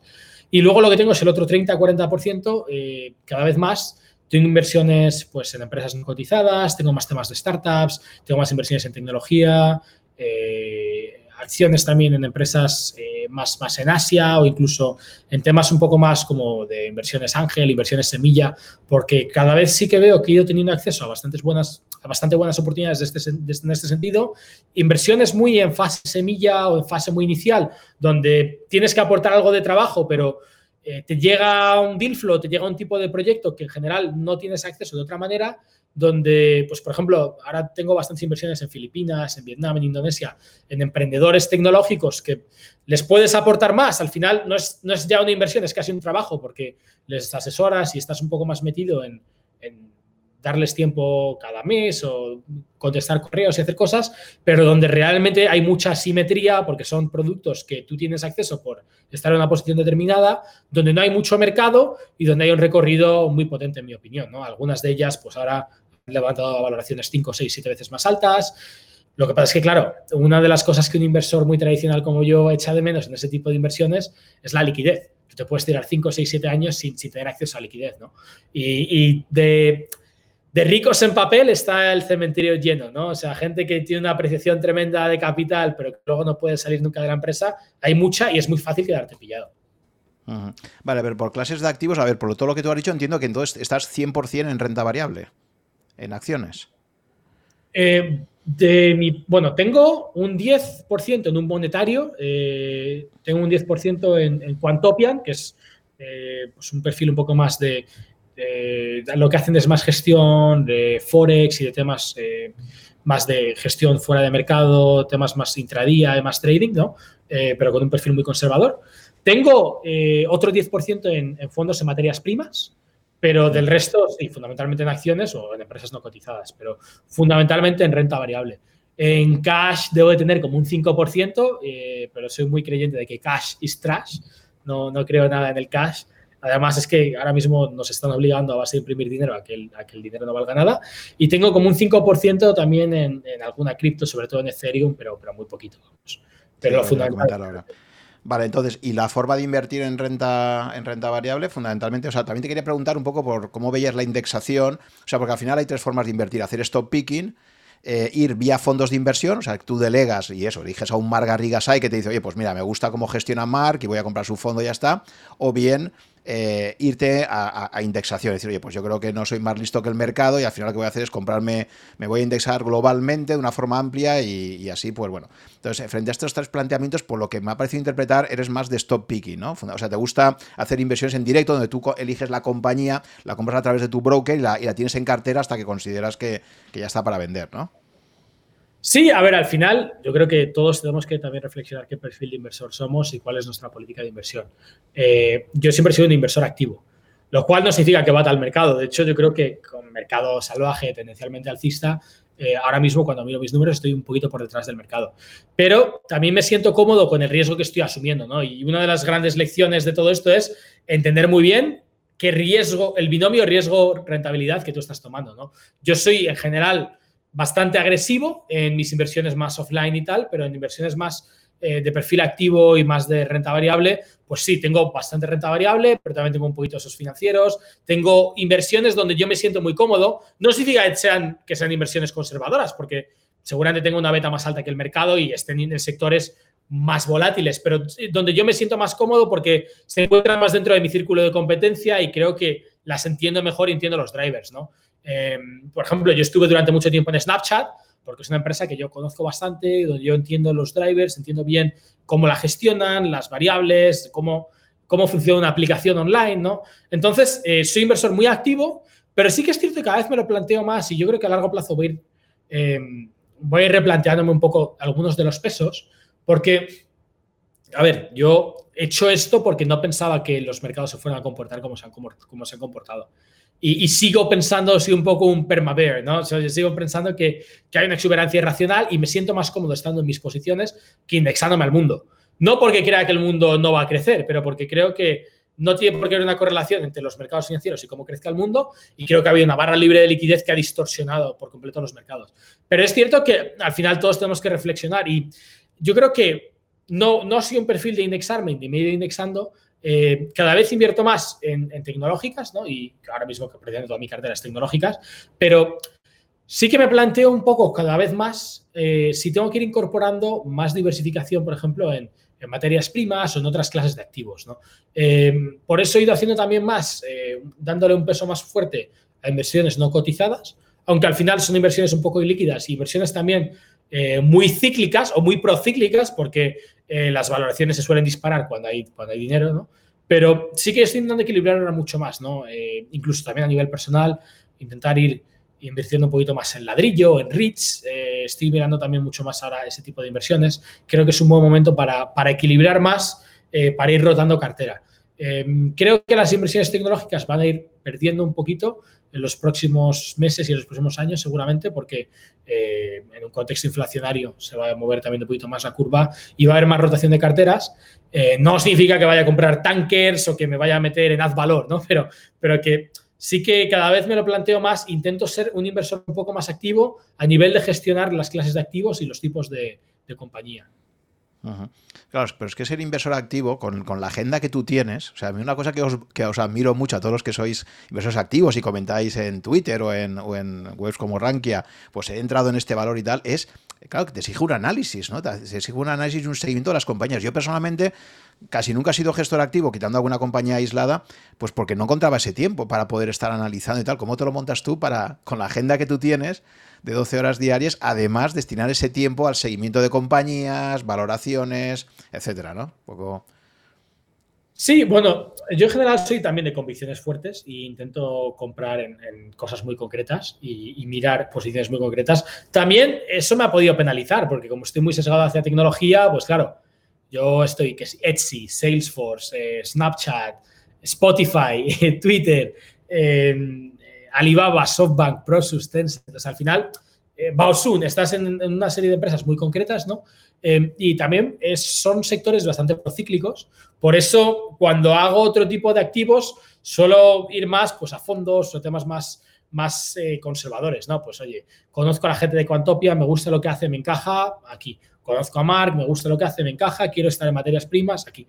Pero para mí, lo importante también de la inversión activa es que la gente, de hecho, el problema que tenemos ahora es que se ha desvirtuado, porque tienes a gente como Emérito, por ejemplo, que es un inversor que, se mira a las empresas, que tiene pocas posiciones y que las, las trabaja, pero tienes a mucho trader y, estamos en un momento en el que em, el tiempo medio de tendencia de una acción es el más bajo de la historia. Hay mucho day trading, hay mucha gente que tiene 80 compañías. Yo lo vivo con angustia. O sea, cuando veo las carteras de gente y cuando me empiezan a preguntar, o, ves, ahí me, me escribe un montón de gente preguntando por posiciones y es su posición 60, o ves un montón de carteras y la gente intenta batear, ¿no? Bueno, es que no sé qué ha hecho esto, o, o mucho, pues, roturas de máximos y tal. Yo lo respeto, pero creo que eso sí que es muy difícil y que lleva mucho tiempo, ¿no? Mi mentalidad es seguir muy poquitas, tengo mi screener, 15, 20 compañías, sigo muy poquitas, trabajo cosas muy concretas y, hago inversiones, o sea, son posiciones muy a largo plazo e intento ser un pelín contrario en ese sentido, ¿no? Ahora las, las acciones chinas están muy bajas, pues compro un poquito más, ahora creo que la inflación va a subir un poquito, pues bajo mi exposición a tecnología, pero son cosas de cinco horas al mes, no son temas de, de estar obsesionado. Ahora me están escribiendo más que Alibaba ha bajado, está a 200 y pico, compraré otro poquito, mi precio medio es un 160, duermo muy bien por las noches y compraré más. Y el 50% de mi cartera de equities está ahí y fantástico, y compraré más. Y, y, no me da miedo, ¿no? O sea, creo que también hay una parte de eso, de, de zona de, de cuál es tu círculo de competencia, de, comprar con estómago y de estar dispuesto a tener inversiones donde sufras. Porque si tú no, o sea, la gente se ha acostumbrado a, que todo vaya para arriba, pero las mejores inversiones son esas de las que has sufrido y estás comprando mm, cagándote en todo. O sea, dices, es que tengo que comprar porque la tesis sale, pero joder, qué, desastre, qué, qué, mal, ¿no? Qué dolor. Pero ahí es donde compras con convicción y aguantas y merece la pena.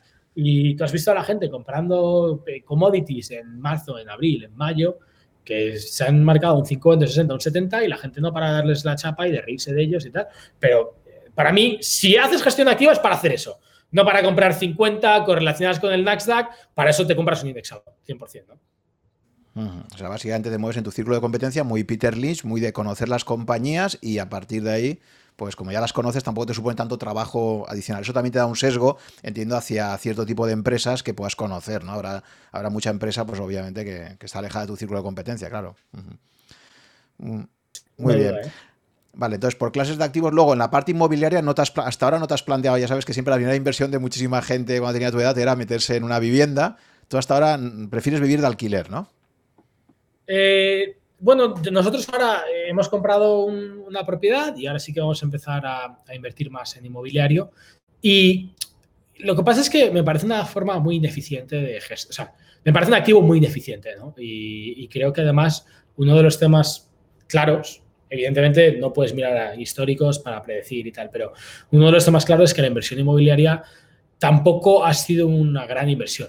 Entonces, soy muy consciente del coste de oportunidad. Eh, pero sí, ahora cada vez más, sobre todo ahora un contexto en el que el dinero no vale mucho y, creo que un perfil más macro y tal sí que creo que puede tener cierto sentido. Pero no me, no me apasiona la inversión inmobiliaria. De hecho, si quieres invertir en inmobiliario, me gusta más invertir en REITs, que te lo gestione Blackstone, que, saben cómo hacer esto y te aseguro que he trabajado con ellos, que son unos fueras de serie, que comprar el piso que te ha recomendado tu cuñado en no sé dónde porque ha conocido al portero en Chamberí. No, no me gusta, no lo veo, me parece que es un exceso de concentración y además me parece que todos los sesgos aplican y que la gente se come unos sesgos tremendos eh, porque es un tema muy emocional y yo con mis inversiones procuro ser súper aséptico. O sea, yo no compro Alibaba porque trabaje en Alibaba o no compro Alibaba porque tal, yo compro Alibaba porque los múltiplos, el sector, el portfolio, la suma de partes tal, me sale y me salen los números y me lo creo. Y ese análisis es tan difícil de hacer en una cosa es si eres un operador, ¿no? Si eres un operador que compras, que cambias, que gestionas, que haces un sale and leaseback, que compras y luego eh, le sacas más yield porque le vas a. porque sabes cómo gestionar con los tenedores. Genial. Pero tú, comprar para vivir un sitio donde vas a estar sesgado a nivel emocional, mm, es que no lo veo. Y además me parece que, que luego tienes todo, bueno, sesgo de supervivencia, tienes un montón de costes hundidos, pagas unos impuestos que son absurdos. Es un poco como lo del dividendo yo odio la inversión en dividendos. Es que me parece que es fiscalmente inasumible, eh, que, no compone, que te sesga a comprar malas compañías que no van a poder mantener el dividendo. O sea, me parece que hay 80 red flags. Yo lo que quiero es componer mi patrimonio. Entonces, claro, si pienso así del dividendo, imagínate cómo pensaré del ladrillo que al final no deja de ser pagarte un dividendo a ti mismo o pagarte el alquiler a ti mismo. Creo que es una inversión donde la gente se mete porque es una inversión que te permite apalancarte, con lo cual la gente lo hace porque es su única forma de acceder a deuda. Yo accedo a deuda de otras maneras y, me gusta.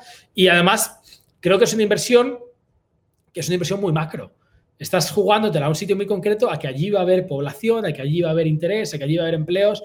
Y yo soy bastante negativo en ese sentido con España. Yo creo que no va a haber ni población, ni empleos, ni interés. Entonces, me cuesta mucho comprar inmobiliario y bueno, pues lo he comprado aquí y tal, un tema muy puntual, pero soy, soy bastante negativo con la inversión inmobiliaria.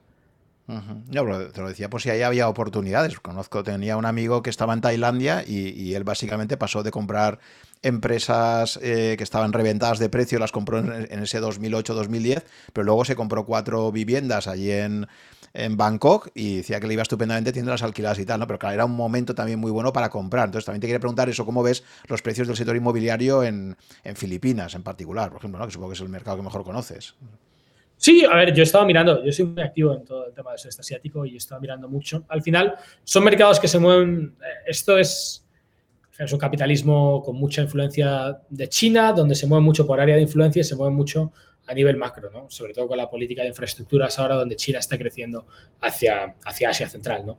Entonces, ha habido mucho crecimiento del ladrillo y han sido mercados de yield. O sea, el gran drama, sobre todo en Europa y tal, es que son mercados con unas yields malísimas, porque son mercados donde la gente quiere tener vivienda y está dispuesta a pagarla a, unos, a unas rentabilidades absurdas. ¿no?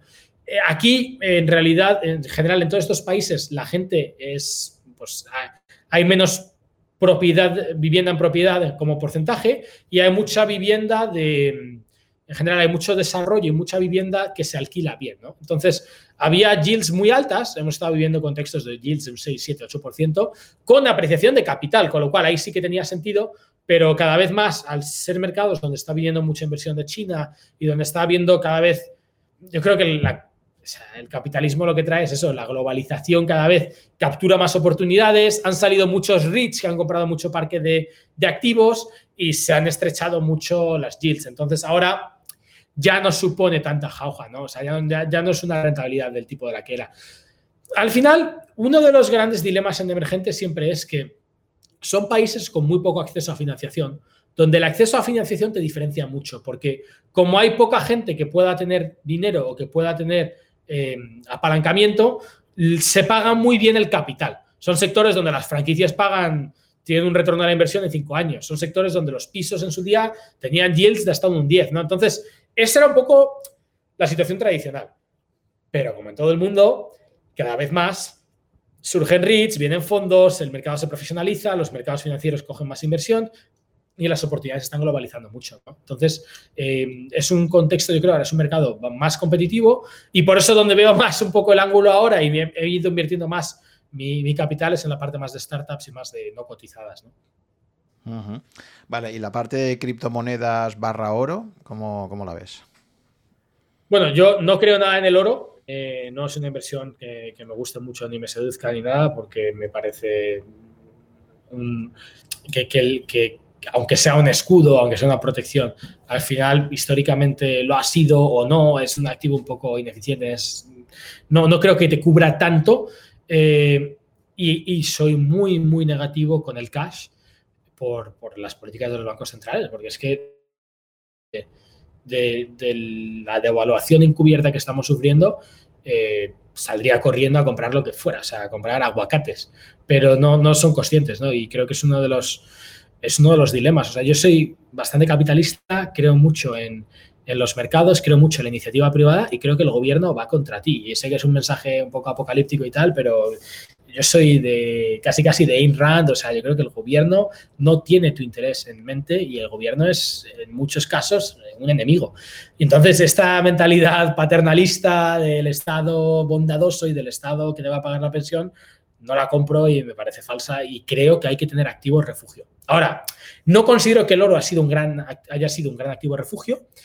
Creo un poco más en las commodities, sobre todo porque soy bastante optimista a nivel macro y yo vivo en Asia, yo veo lo que pasa en Asia donde falta de todo, donde los chinos están como locos por comprar commodities, están como locos por tener más acceso a, trigo, a comida, a tierras raras, a, a, cemento, a paladio, ¿sabes? Al final creo más en las commodities y en las empresas manufactureras y las empresas que producen bienes tangibles Em, no creo tanto en el ladrillo como inversión por las yields, pero creo que el ladrillo es un muy buen valor refugio en ese sentido. No cualquier tipo de ladrillo, pero bueno, ladrillo en, zonas, digamos, creo más en el ladrillo en zonas eh, muy conservadoras, en grandes capitales, etcétera, porque creo que son valores bastante refugio.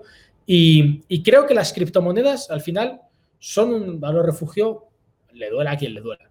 Em, el precio, o sea, primero, el precio es lo que sea, o sea, no, no creo, creo que con el nivel de volatilidad que estamos viviendo y con la forma de funcionar de este tipo de mercados, pues la volatilidad es salvaje y muchas veces el debate es sobre el precio.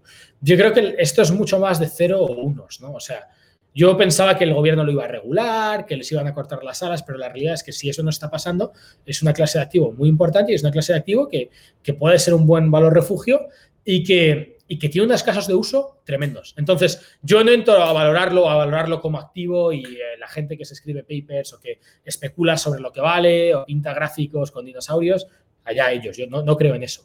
Lo que creo es en los casos de uso y creo que el Ethereum, por ejemplo, a mí el fintech me gusta mucho, estoy invirtiendo en una empresa fintech, miro mucho el fintech porque toca mucho con el e-commerce y porque es un mercado de consumo que a mí me atrae, que me interesa, lo que está claro es que la banca está muerta, enterrada y desaparecida y que la banca lleva 500 años haciendo lo mismo, pero no va a tener otros 500 años haciendo lo mismo.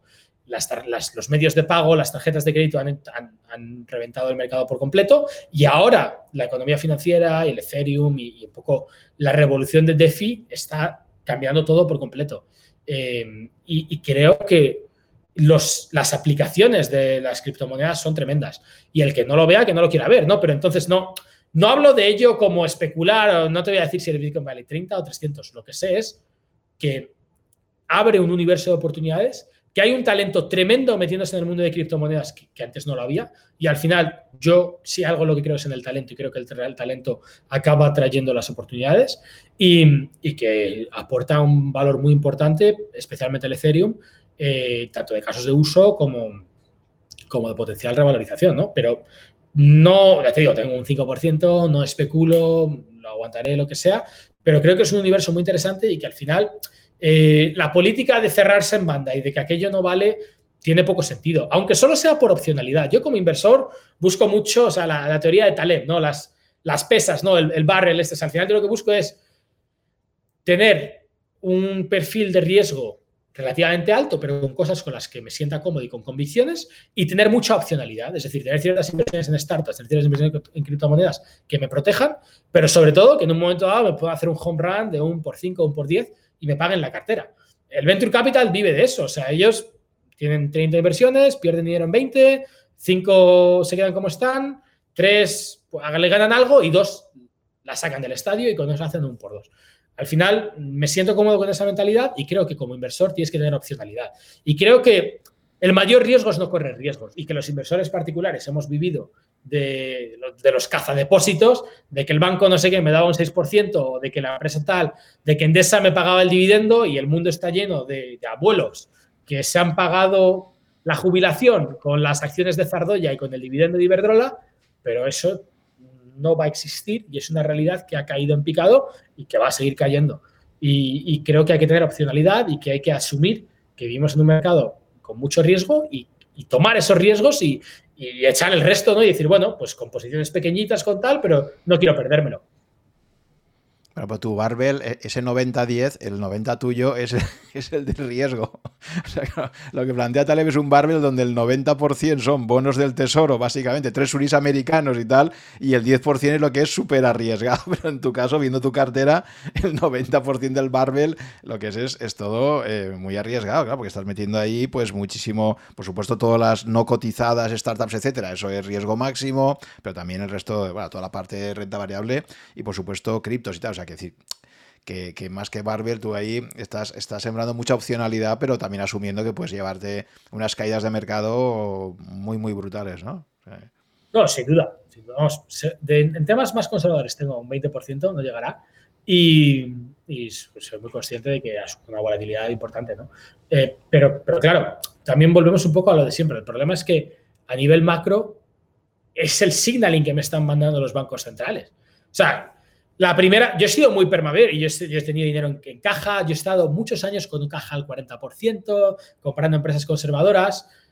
La primera vez que te mandan el signo de que van a rescatar a la banca y de que te están mostrando que van a imprimir dinero y que te están mostrando que van a, a seguir enchufando liquidez, tonto yo. La primera vez te lo compro, pero la segunda vez sería tonto si no corro riesgos. Lo que pasa es que, evidentemente, ahora estoy en una situación en la que ya creo que, por algún lado tiene que saltar. Y, sí que creo que va a haber una crisis de deuda, sí que creo que vamos a vivir eh, escenarios donde la inflación se dispara y tienen que cambiar, y sí que creo que vamos a vivir eh, presión por algún detonante, ya sea de guerra comercial o de algún evento que, que, puede hacer que la cosa salte por los aires. ¿no? Entonces, bueno, cada vez pivotando un poquito más, ahora me he metido en más temas offline también con esa mentalidad. Pero claro, es que, o sea, por ejemplo, yo teniendo un 60%, 70% de mi exposición ahora mismo en equities a, bolsa en China que cotiza a derribo, pues me siento bastante cómodo. O sea, no, no estoy comprando Spotify o no estoy comprando Shopify a 50 veces earnings. ¿no? Bueno, no estoy comprando, ahora mismo tienes SaaS a 100 veces. O sea, no estoy comprando eso, ¿no? Estoy comprando cosas que yo creo que descuentan un, un escenario muy negativo ya de por sí, ¿no? Y respecto a criptos, me has hablado de Ethereum, eh, ¿qué opinas de Bitcoin? O sea, no eres un maximalista de Bitcoin, por lo que interpreto, porque me, hablas más de Ethereum que de Bitcoin. Y entonces quería preguntarte un, poco eso, ¿cómo ves Bitcoin? ¿Cómo ves otras criptos? ¿Y crees que también pueden tener valor? ¿O, no? ¿Solo te centras en Ethereum? Pues es que creo que al final es un ecosistema, ¿no? De hecho, lo bonito de todo esto es que son ecosistemas como los ecosistemas fintech o los ecosistemas e-commerce, ¿no? Donde la suma de las partes al final tiene una sinergia mucho más alta. Eh, creo bastante en el ecosistema Ethereum. Bitcoin, sí, pues eh, bueno, yo creo que, tiene la parte de, que es hay un número limitado y de que al final es, un poco el, máximo exponente, pero no tengo claro hasta qué punto los casos de uso van a desarrollarse a la velocidad que hace falta. Tengo algo en Bitcoin, pero no mucho, porque además es que tampoco tengo claro hasta qué punto eh, la disrupción no va a venir por otros lados, ¿no? Y, veo que el Ethereum tiene más ecosistema y más, y, más eficiencia a su alrededor. Eh, otras, en general, no he seguido mucho ni las, ni las eh, coins más pequeñas, todos los altcoins y tal, ni he estado mirando mucho las, más chiquititas, miré Cardano en su momento, pero es que al final, como es un tema que depende tanto de, los desarrollos y, de, del proyecto y de los developers que hay alrededor de ello, pues me siento más cómodo con estas de momento y la verdad es que tampoco me gusta invertir en cosas que tengan una capitalización pequeña o que no tengan mucha liquidez, ¿no?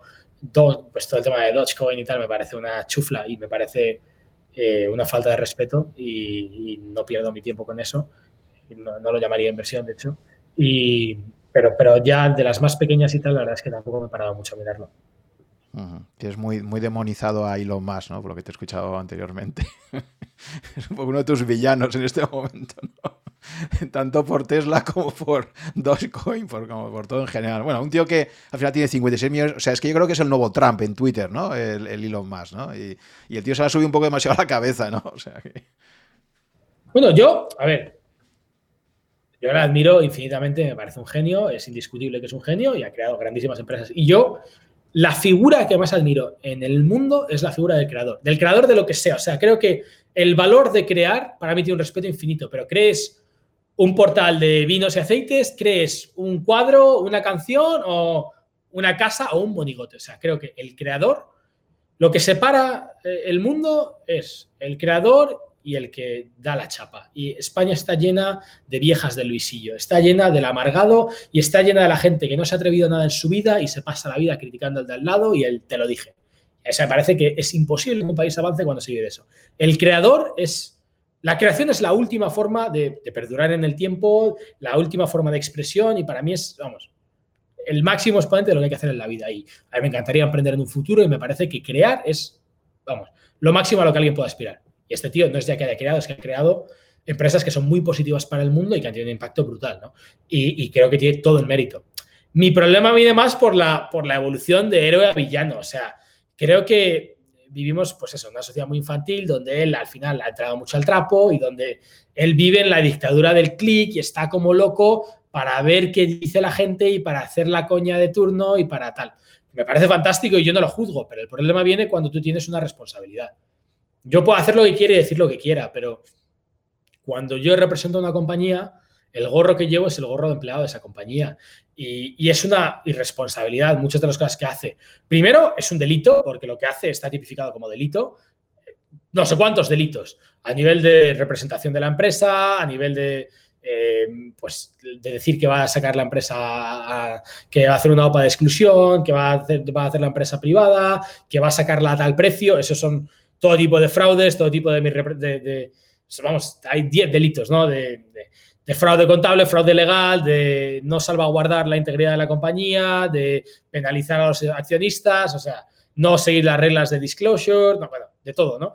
Em, y luego creo que hay una parte muy importante y es que, eh, por un lado, Tesla, en mi opinión, es una burbuja, evidentemente es una opinión personal y cada uno puede pensar lo que quiera, pero en Tesla no justifica en absoluto las métricas, lo llevo diciendo mucho tiempo y estoy bastante firme en mi opinión. Eh, hecho, en China están haciendo el ridículo más absoluto desde hace ya un tiempo y tienen mil problemas. Creo que además Tesla no ha sido demasiado honesta con el performance que ha tenido el autopilot, ni con todos los problemas de accidentes, ni con todos los tests que han pasado, ni con muchos de los temas de seguridad. Eh, y en ese sentido, creo que él no ha hecho una gran tarea, eh, ha hecho mucha risa, mucho jiji, es, una, es un producto que a priori es muy bueno, pero que ha tenido fallos y que, que no han sabido gestionarlo, en mi opinión. Y, creo que lo que está haciendo con las cripto y lo que está haciendo con eh, todos los, los, memes y con toda la economía de, de, que las inversiones son un casino, él lo hace por reírse y está genial y es un cachondeo, pero está llevando a mucha gente a la ruina o al suicidio. O sea, ¿cuántos Robin Hood traders han suicidado? Es que nos reímos, o sea, está muy fácil reírse y decir que Robin Hood ha creado mucha cultura financiera y ha creado mucha inclusión financiera, y es cierto. Pero creo que también la gente tiene que ser consciente de los riesgos y de las dificultades y de y, un poco de, que esto va en serio, ¿no?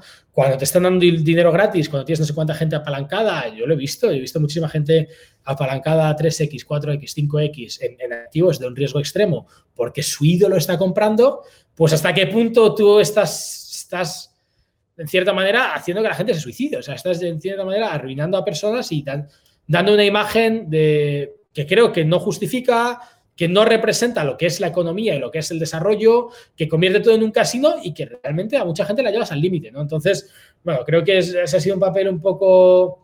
Creo que como gestor de la empresa está muy superado. Eh, es una persona brillante, pero no sé hasta qué punto gestiona la empresa adecuadamente. Eh, no creo que tenga el ancho de banda para gestionar las dos empresas como las gestiona, ni creo que sea el mejor gestor para ninguna de las dos a día de hoy. Eh, y es una reflexión que otros gestores hacen o que otros fundadores hacen. Creo que él es un founder brillante, pero en general en la fase de la compañía todo depende. Igual que Zuckerberg me parece un gestor de 10 y me parece una persona que está encima y que está muy pendiente del negocio, a él le veo mucho más perdido eh, o mucho más a otras cosas y, a la dictadura del, del tweet, ¿no? Y, creo que lo que está haciendo a nivel de gestión de inversiones, de gestión de, la exuberancia racional y de tomarse esto como un juego, pues es bastante poco ético. Pero bueno, que cada uno tenga, cada uno es cada uno y cada uno juzgue, ¿no? Muy bien. Si te parece, pasamos ahora un poco a, que me comentes un poco qué tendencias ves en Asia que son, que son interesantes, ¿no? Que es una parte que, creo que aportas mucho valor siempre, ¿no? Desde tu conocimiento de lo que está ocurriendo allí y de tus viajes constantes a España, pues te permite un poco calibrar, ¿no? Y comparar. Entonces, me gustaría que me comentaras un poco qué tendencias o qué eh, fenómenos estás viendo en, Asia en general que crees que van a acabar teniendo bastante impacto en, en Europa en particular, ¿no? Que es lo que más nos afectaría a los oyentes nuestros, bueno, y en Latinoamérica también.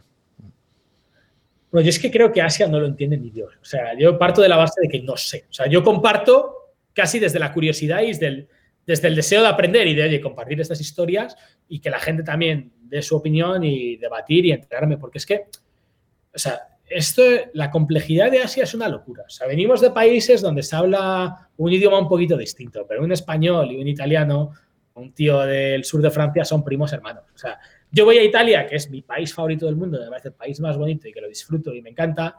Tengo mil amigos italianos y, me siento como en casa. Yo voy a la Toscana y te sé decir ahora mismo cada pueblo de la Toscana y lo que produce del vino, del aceite y no sé qué, como te sé decir Rioja o te sé decir Jaén, porque es mi cultura. Y somos hijos de Roma y somos primos hermanos. O sea, no hay barrera de ningún tipo.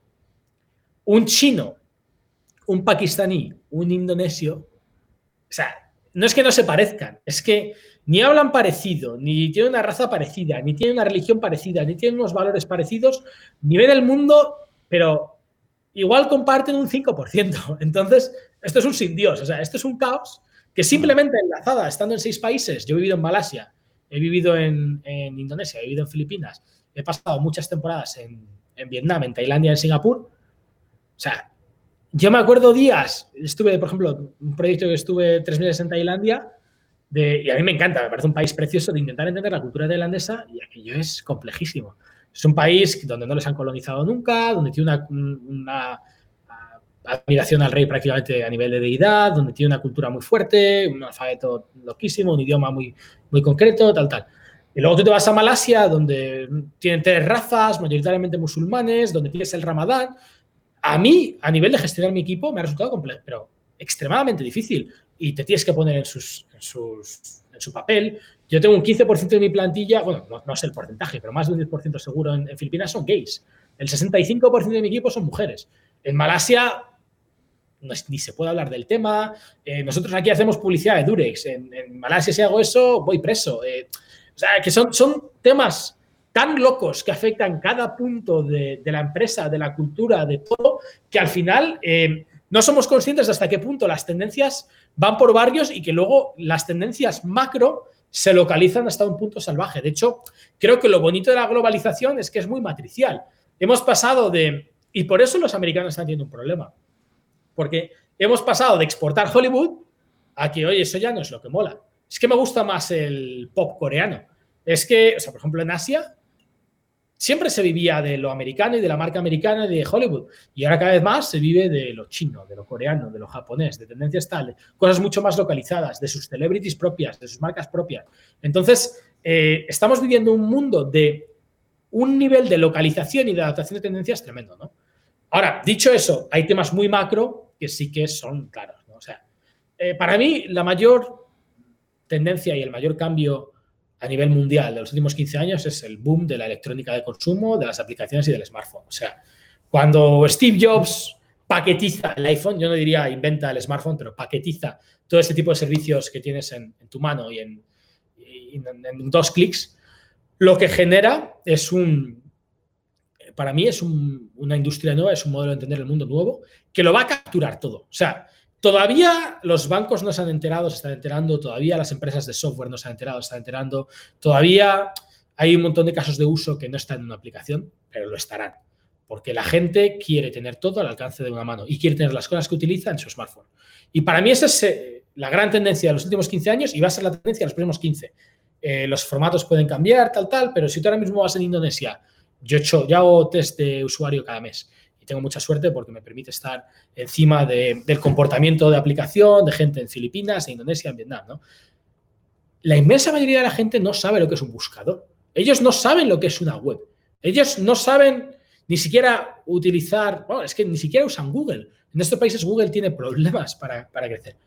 Para mucha de esta gente, Internet es eso, es esa pantallita, esa aplicación que le das un clic y se abre. Y no saben de lo que hay detrás.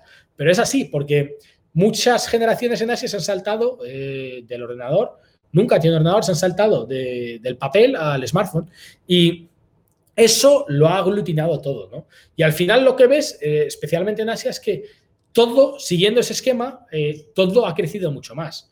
estamos muy acostumbrados a WhatsApp, pero WhatsApp es una castaña monumental comparado con WeChat las mini apps que tienes en WeChat o el tipo de usos de, casos de uso y el tipo de integraciones que tienes en WeChat son, impresionantes, ¿no?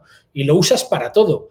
Em, en Europa, ahora ya parece que te cogen la tarjeta en todos lados, pero FinTech está, vamos, no por detrás, FinTech está años luz de lo que se vive en Asia. Tú vas, yo he estado en Hangzhou, que la primera vez todavía no tenía Alipay porque no es fácil abrir Alipay si eres extranjero, y yo me tiré seis horas sin comer sea, yo me iba muriendo de hambre por la calle porque cuando le decía a la gente que quería comer y que tenía una tarjeta y que tenía cash, me, escupían en la cara, me decían que eso qué era.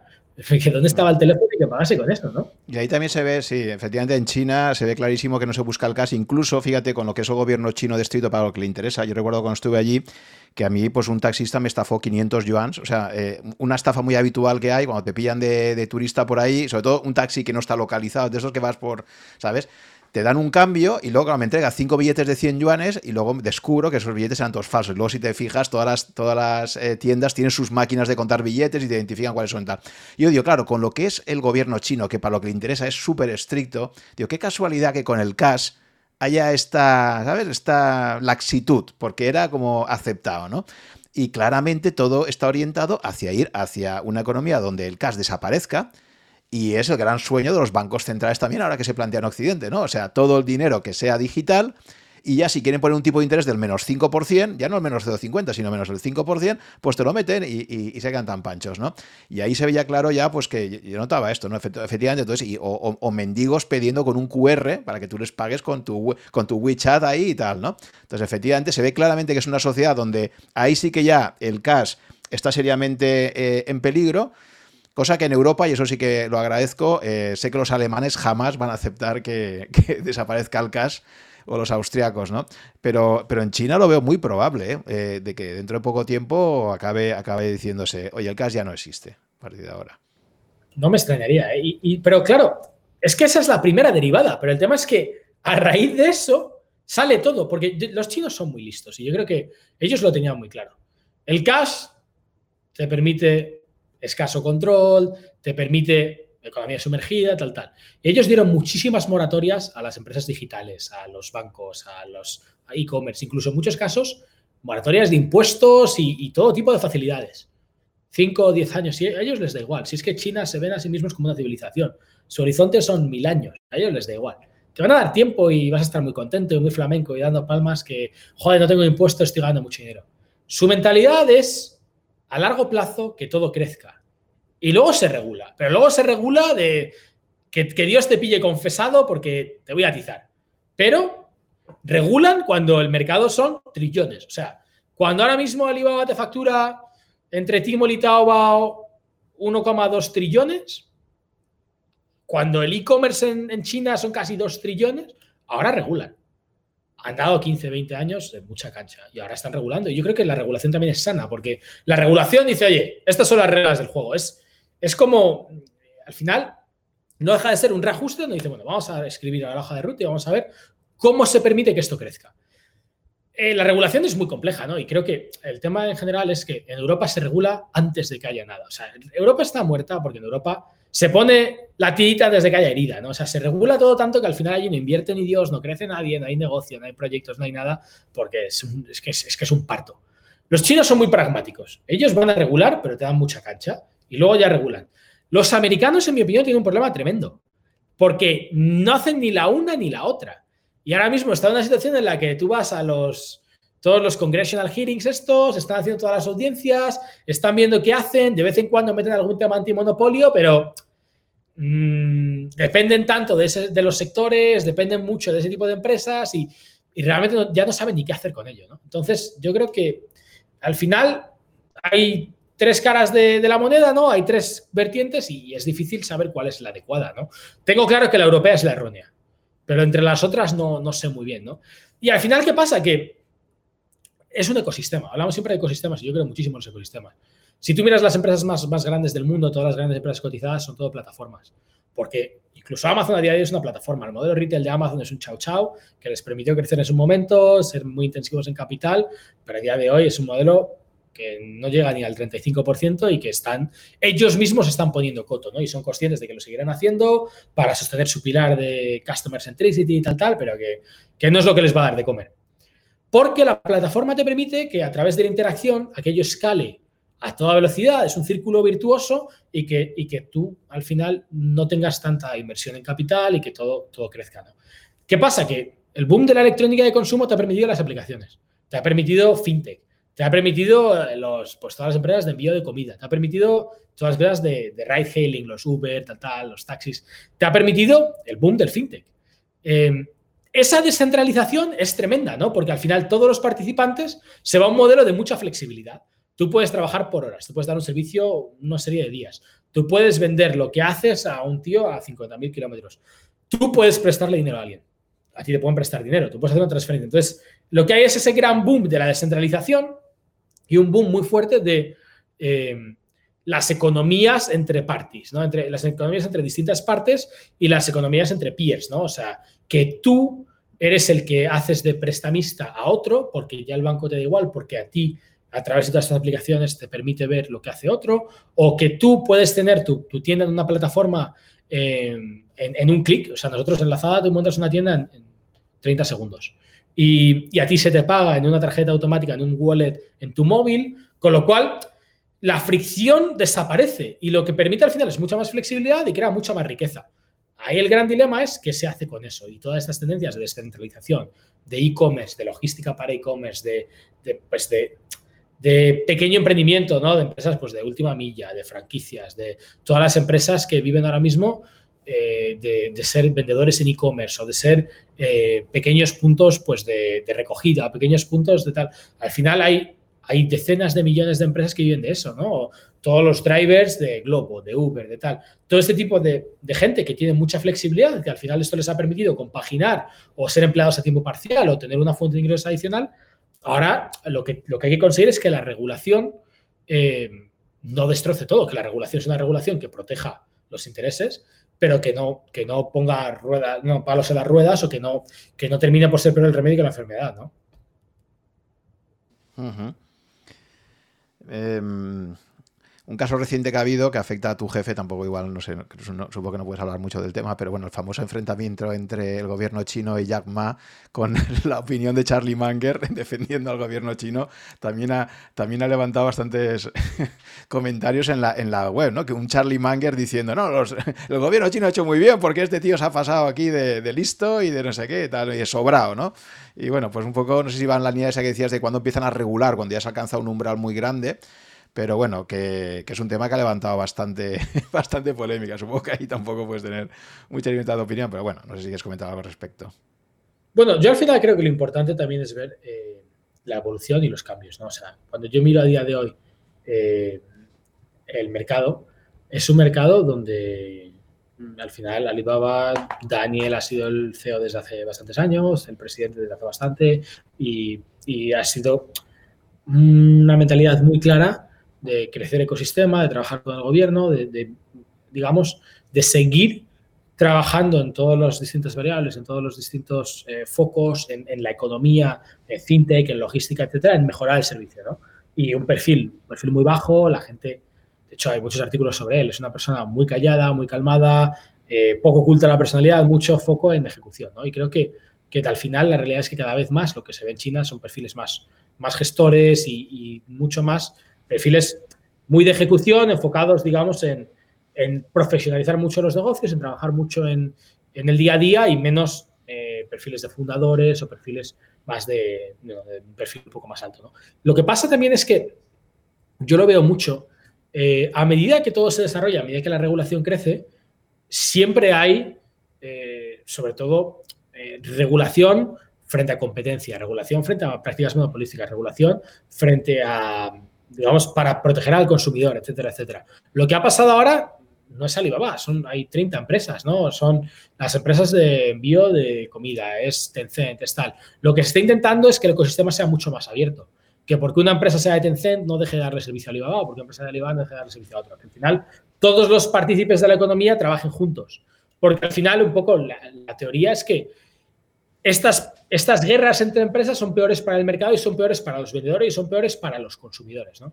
Entonces, lo que se está intentando hacer ahora es sentar mucho la base y decir, oye, que todo el mundo trabaje juntos, que la economía se abra mucho más y que se dé mejor servicio. Y eh, si miras, hay todas las empresas que están recibiendo multas o qué tal, en general siempre son o temas pues de que se ha juzgado que un determinado tema es eh, más arriesgado, más monopolístico, que un determinado tema perjudica al consumidor o tal. Entonces yo creo que al final todo el mundo lo acepta, todo el mundo ayuda y la, idea es colaborar con el gobierno y seguir creciendo.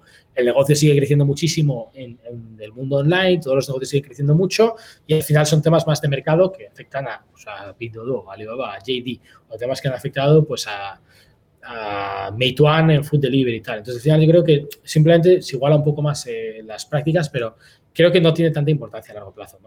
Lo que sí que creo, y que es cierto que se está viendo mucho, es que los perfiles que hay ahora, pues ya no son mm, y de hecho creo que es una de las cosas que vamos a ver a nivel mundial, sobre todo en Estados Unidos también, los perfiles en todas las empresas son perfil mucho más bajo, más ejecutor, no tienes tanto perfil, sería impensable alguien como Elon Musk hablando de que no respeta a la SEC o de que no respeta tal, se está buscando mucho más un perfil de colaborar con el gobierno, de trabajar juntos, que los perfiles del fundador, eh, que, tiene más opiniones o que es más público, porque al final eso hace más difícil un poco de... posiciona mucho a la empresa y hace más difícil el, trabajo, ¿no?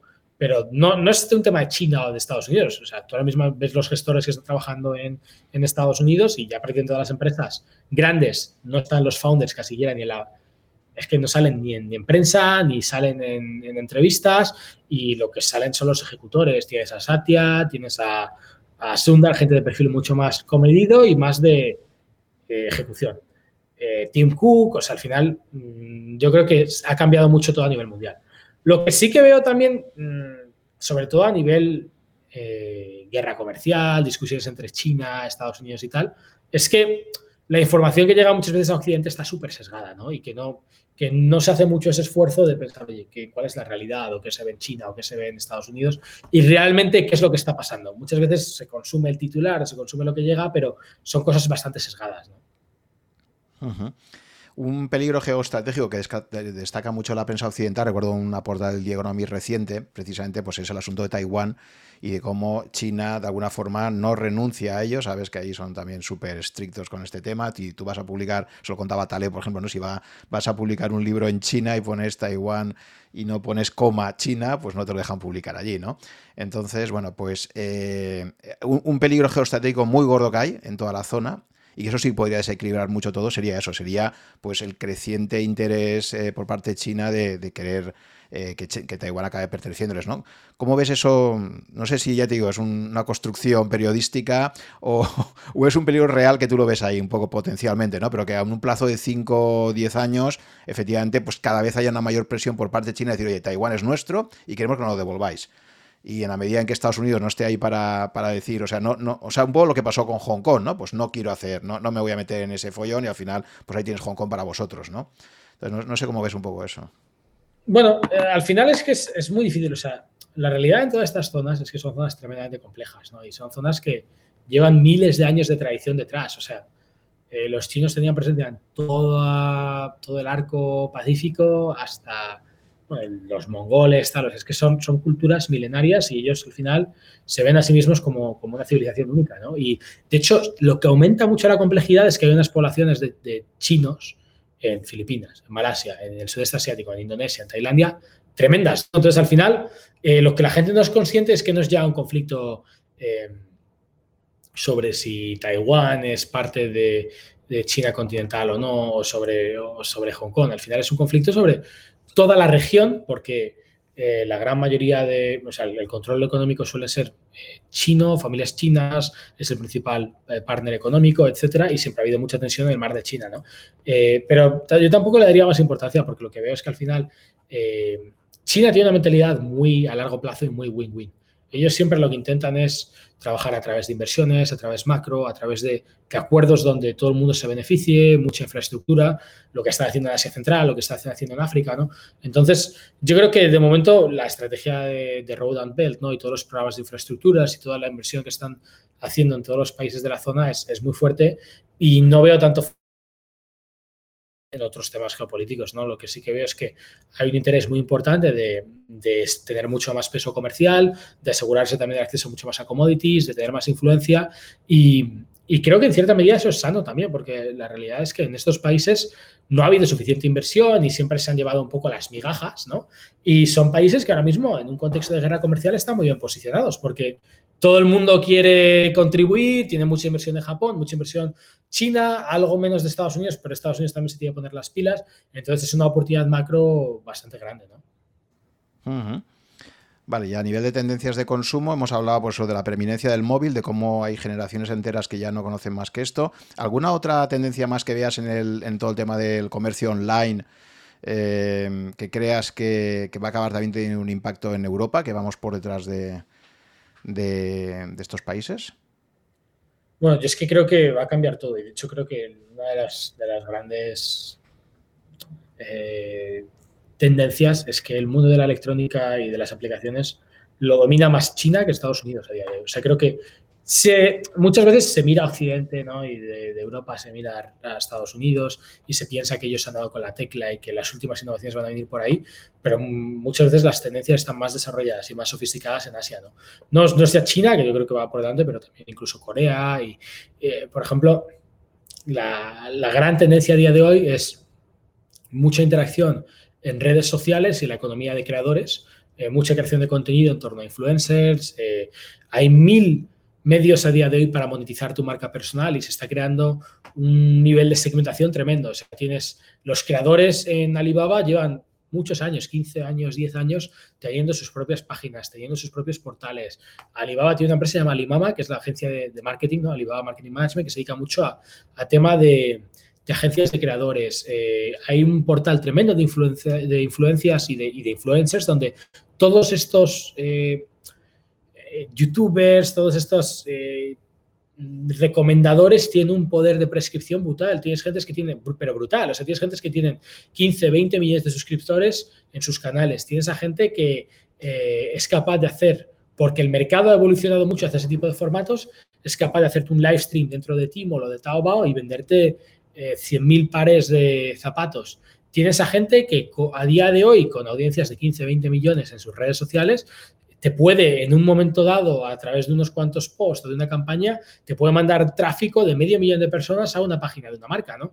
Entonces, lo que está pasando es que, otra vez, se descentraliza mucho el mundo, eh, se quiere mucha más autenticidad, se quiere mucho más... Eh, eh, el, el, mundo del marketing está cambiando mucho y se va mucho más hacia el mundo de creadores de contenidos o de comunidades, ¿no? hay un foco muy fuerte en experiencias más locales. Uno de los grandes patrones que estamos viendo en todo el mundo es que la gente quiere tanto a nivel de marcas, hay mucha marca de direct to consumer, ¿no? Marcas directas nativas digitales donde se saltan muchos intermediarios y casi casi no tienen ni, offline, ni canales retail, ni nada. Lo que tiene es una marca muy fuerte a nivel online con mucho apoyo de, valores, de una marca clara, de influencers y tal. Eh, se están difuminando mucho las barreras del consumo y del ocio, ¿no? Porque si miras lo que estamos hablando, al final una de las razones por las que hay tanta economía de creadores es porque la gente pasa mucho tiempo conectada. La gente pasa mucho tiempo online y al final todo es un momento de compra. O sea, cuando tienes a tanta gente que comparte, que se manda mensajes, que ve contenido, que ve eh, fotos, que, ve live streams, que vídeos, que ve contenido así, todo es un momento de compra. Entonces, los canales de marketing se amplían. Yo creo que el marketing a día de hoy ya es mayoritariamente un marketing online y es un marketing con mucha mejor atribución, retorno de la inversión, con lo cual el mundo del marketing va a virar completamente al marketing digital y marketing de aplicaciones. Eh, el mundo del consumo está pasando igual y el mundo del ocio se adapta mucho a eso. O sea, el mundo del gaming, el mundo más de, del consumo se ha ido mucho a un consumo mucho de contenido, de vídeo, un consumo, digamos, un consumo mucho más digital. Estamos menos en un mundo ya de, de donde los foros tradicionales, donde el contenido, digamos, más de formato largo está, está perdiendo eh, algo de, tirón y se va mucho al mundo del impulso inmediato, ¿no? De, el vídeo de 30 segundos, del tweet de pocos caracteres, de la recomendación, la foto. Entonces, esa inmediatez produce que se diversifique mucho más el contenido, que se, vaya mucho más a creadores y que se segmente mucho más, porque al final eh, se retroalimenta mucho el círculo, ¿no? que es uno de los grandes debates. Cuando tú te segmentas tanto y, y, gestionas tanto tus prioridades, ves muchas cosas de lo que te gustan. Entonces, a nivel de marketing, eso es fantástico, a nivel de consumo, esas fronteras se, difuminan porque casi todo lo que estás viendo eh, es una recomendación, porque son cosas que te gustan y momentos donde tú puedes llegar a comprar, pero claro, también hace que la gente eh, se sesgue mucho más a ser más como son, con lo cual eh, a veces también creo que en cierta medida se pierde diversidad.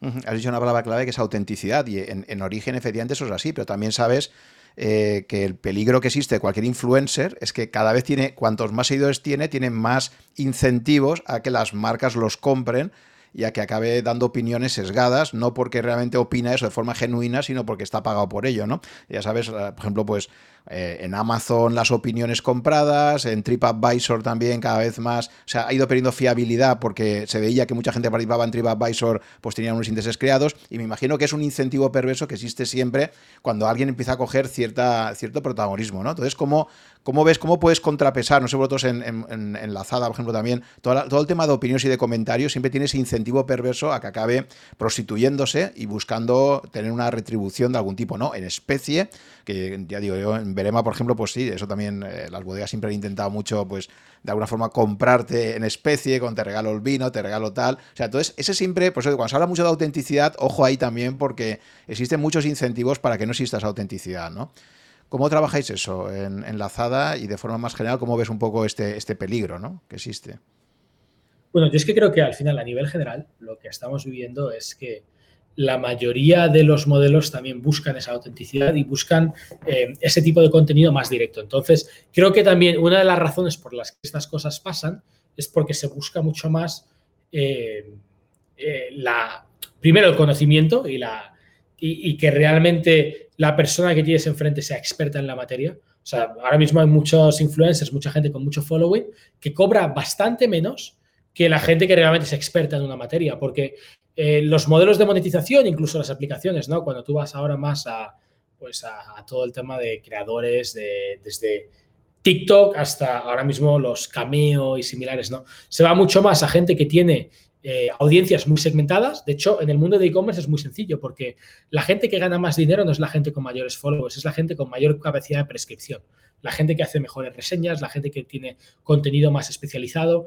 En China hay gente que gana mucho dinero siendo experta en juguetes, la gente que gana mucho dinero siendo experta en calcetines, porque al final, como el mercado es tan sofisticado, eh, la gente que es muy buena en un área concreta puede monetizar más. Y de hecho, la mayoría de modelos de monetización están yendo, en lugar de pagar por tráfico, que al final el tráfico está bien, pero no deja de ser ruido y de, ser un poco una medida de, los, de los seguidores y de que te hagan caso en cierta medida, porque al final puedes tener muchos seguidores, pero luego tienen que clicar y tienen que realmente interesarse por lo que compartes, a las ventas. Entonces se dan situaciones muy interesantes donde la persona que comparte y que es muy experta en algo reseña y la gente va y compra porque se fía de su opinión y acaban comprando muchos más que cuando Cristiano Ronaldo o cuando Paula Echeverría, cuando no sé quién, hace un, un, post más general o comparte contenido un poco más general, pero realmente no tiene esa capacidad de prescripción. Con lo cual, incluso aunque alguien tenga 100 veces más, más, más eh, seguidores, genera menos tráfico, porque primero la gente se interesa menos por eso, o, ni siquiera llega a clicar, porque bueno, lo ve, lo lee bien, pero no le supone tanto, y luego mucho menos llega a vender, ¿no? Entonces busca modelos mucho más de coste por venta, eh, en lugar de pagar por tráfico se hace como un mixto o se hace un, eh, un coste un poco combinado. a mí me pasa, o sea, yo por ejemplo, a ver, es un caso muy, muy, concreto porque me gusta mucho comer, beber, tal cual, pero hay una serie de vinos que yo compro cuando lo recomiendo a una persona que tiene 10.000 followers. a mí, por ejemplo, vi la viniteca cuando hace una reseña concreta tal cual, o cuando Maribona va a un sitio concreto y hace una reseña, para mí supone mucho más que gente que sigo que tiene 10 millones de seguidores que no me dice nada ni consigue ser expertos en un tema. Y el mundo va mucho más hacia eso. ¿Qué pasa? Evidentemente, como comentas, lo importante también ahí es eh, que la gente se va a mirar a largo plazo. Hay mucha gente que se carga su marca, mucho creador de contenido se carga su marca porque empieza a recomendar cosas que son un poco morralla y al final la gente lo, el cliente lo toma contra él y dice, oye, mira, yo te he seguido porque eras un experto y yo compraba lo que tú decías y a mí me parecía genial que las marcas te pagasen no sé qué porcentaje porque tú realmente recomendabas lo bueno o que la plataforma te pagase no sé qué porque realmente recomendabas y eras, y eras muy aséptico y muy objetivo, pero ahora que te has dedicado a cobrar porque la marca te sponsoriza, ahora ya no me fío de ti y ahora ya no voy a comprar. Y al final hay gente que hace mucho menos dinero por prostituir su imagen en cierta medida, ¿no? Entonces ahí lo importante es eh, segmentar muy bien, buscar la eficiencia y sobre todo buscar tener una identidad muy, muy concreta. Y hay casos tremendos de gente que con muy poco, con muy pocos seguidores tiene unos, un público muy fiel y gana muchísimo dinero. Sí, totalmente de acuerdo. Por eso para mí la palabra clave ahí es autoridad, ¿no? ¿Cómo consigues gente que transmita autoridad en, esto? Y es verdad, nosotros siempre lo hemos visto tanto en Rankia como en Verema, que a veces unos pocos usuarios, pero que la gente percibe como que tienen autoridad y criterio y experiencia, te dicen esto y al final muchísimas decisiones de compra las hacemos por esto, ¿no? Cuando tú encuentras esas figuras de autoridad que dices, joder, lo que diga esta persona para mí eh, es importante porque he visto que cada vez que me ha dado un consejo ha sido un buen consejo, ¿no? Entonces es un campo fascinante cómo trabajar esa construcción de autoridad y cómo consigues que la gente te dé esa credibilidad ¿no? a, ciertos usuarios. ¿no? Es muy interesante ese campo. Totalmente. Pero bueno, al mm. final creo que los modelos se adaptan a eso. ¿eh? Y nada, ya para ir finalizando, vamos a hablar un poquito de nuestra común pasión por los vinos y la gastronomía, que es una feliz coincidencia que tenemos ahí. Entonces quería preguntarte también, pues un poco cómo, eh, viviendo en Filipinas, cómo, cómo, llevas este tema, porque sé que es un mercado complicado para, para importar eh, vinos y, productos gastronómicos. No sé cómo estará de surtido allí el, el, tema gastro fuera de lo que sería el producto típico local. Entonces, bueno, ¿cómo, cómo llevas esto? Bueno, esto es un sin Dios. Aquí no hay esperanza. Esto es, es un drama. Eh, Asia tiene eh, una riqueza cultural tremenda, ¿no? Sobre todo Asia Central un poco las culturas milenarias. O sea, a mí la comida china me apasiona y yo cada vez que voy a China es que estoy como un niño. O sea, tú vas a Hangzhou, por ejemplo, que tiene mucha tradición, eh, de capital china de cultura, y yo cuando voy alucino. O sea, te vas a unos sitios con una ceremonia del té, con unas comidas increíbles, es, brutal. O yo voy mucho a Japón, que para mí es la meca de, del conocimiento, del saber hacer, de, hacer las cosas bien por, por disciplina. O sea, esto se hace así porque se hace así y, el ritual por encima de todo. O sea, el ritual prevalece eh, incluso por encima del resultado. Si es un 5% peor y lleva la mitad de tiempo, a ellos les da igual. Ellos no creen en esa eficiencia. Ellos creen que su misión en la vida es cortar el mejor trozo de sushi, de hacer el mejor es una izakaya y tú te vas a una izakaya y no tiene nada que ver con lo que ves en España, ¿no? Te traes una izakaya y ellos hacen 10 platos y tú llegas allí, oye, me pones arroz y el tío se, hace una cruz y te dice que no, que él hace una izakaya con el carbón natural del monte no sé qué, con el punto adecuado y ha ido a comprar la brocheta a las 5 de la mañana y que eso es lo único que sirve allí. Entonces, yo eso lo admiro y me parece fascinante, ¿no? Y, y por ejemplo, Japón y China tiene una cantidad de empresas milenarias tremenda. Japón tiene, las empresas más, más antiguas del mundo están en Japón por esa, esa visión colectivista de que tu objetivo en la vida es perpetuar una tradición. ¿no? Eh, el sudeste asiático es un pelín más complicado porque en general son pueblos con menos tradición, especialmente las islas, ¿no? O sea, Tailandia, Camboya, Vietnam sí que tienen mucha más tradición, eh, pero al final, pues por ejemplo, Malasia tiene un poco ese cruce de las tres culturas, que es muy bonito, comida india, eh, a nivel gastronómico son potentes. Eh, Filipinas es bastante desastre, tiene algo de, algo de cultura gastronómica, pero no mucho, sobre todo la parte que venía de Acapulco, del galeón de Manila y luego algunas preparaciones típicas más próximas al ceviche, temas quizás de pescados y tal, pero lo que es la gastronomía en general es, es bastante floja. Y Indonesia tiene también algunas preparaciones, tal, un poco más eh, similares a lo que sería Malasia, Camboya, con más salsas, tal, pero eh, no, es demasiado bueno. luego ya la parte de alcohol, pues todo de importación y con unos precios salvajes. Pero te, te, veía que ibas a decir algo. No, no, no, eh, estaba, de acuerdo con lo que dices de Japón. Aún recuerdo una entrada de una estación de autobuses y el tío que estaba ahí dando entrada a los autobuses era como si está aterrizando un avión, o sea, el grado de concentración que tenía, haciendo un trabajo tan rutinario como era una entrada, o sea, entonces ahí lo viven todos, estoy totalmente de acuerdo con eso. Y bueno, es, el país que más me fascina, ¿no? Y que también gastronómicamente me parece excepcional. Eh, no, pero efectivamente la parte más de bebidas alcohólicas, uno de los problemas que tiene Asia es eso, es que el vino, por ejemplo, pues está muy poco introducido, ¿de acuerdo?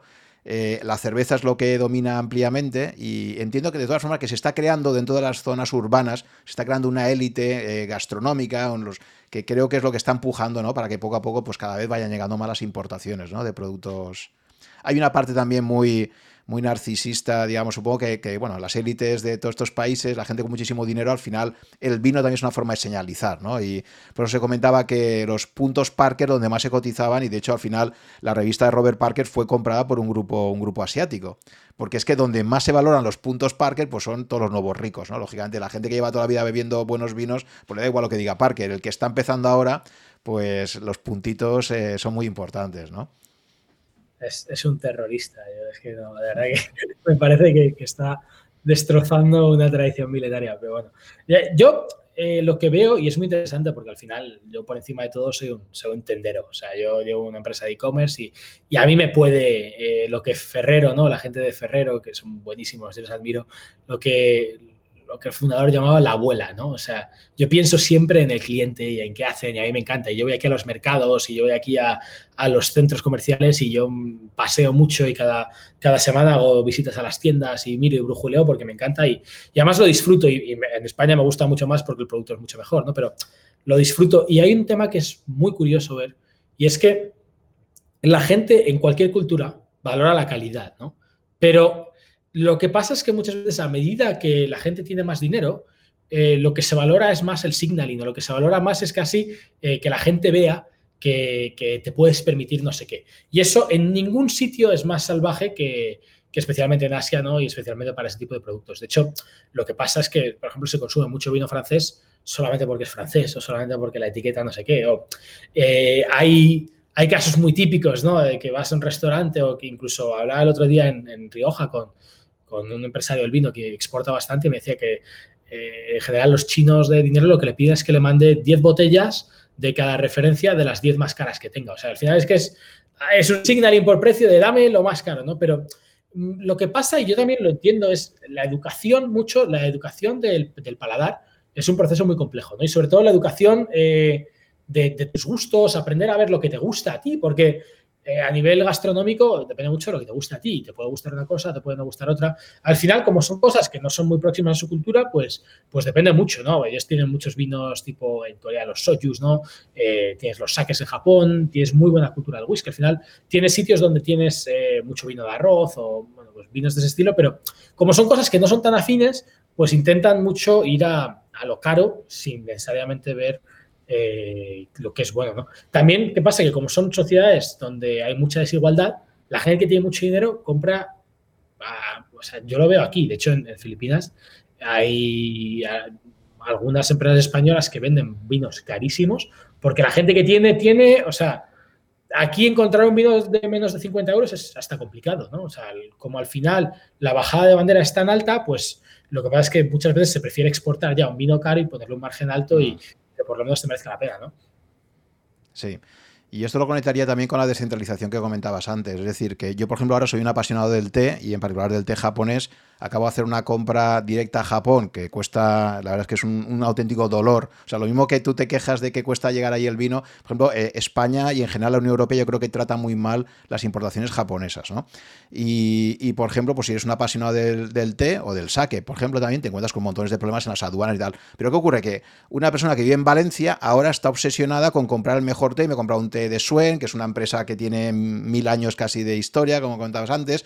Entonces, claro, un friki como yo está comprando té de Japón. Pues en Japón también habrá ahora mismo un friki del vino eh, producido por Álvaro Palacios en el Bierzo de la Faraona y dirás, ¿pero qué hace un japonés? Entonces, o sea, lo que creo que está pasando a nivel mundial es esto, es que cada vez más hay colectivos de gente muy interesada, muy apasionada por ciertos productos, la demanda es mundial y nunca sabes dónde te va a aparecer ese, nicho de mercado, ¿no? Entonces, es, es, o sea, ya no funcionas eh, tanto como antes, ¿no? En ese sentido, eh, sino que cada vez más yo creo que funcionas por, por colectivos de, apasionados que están dispuestos a, pagar un dinero adicional por conseguir el producto que para ellos es lo que realmente les gusta, ¿no?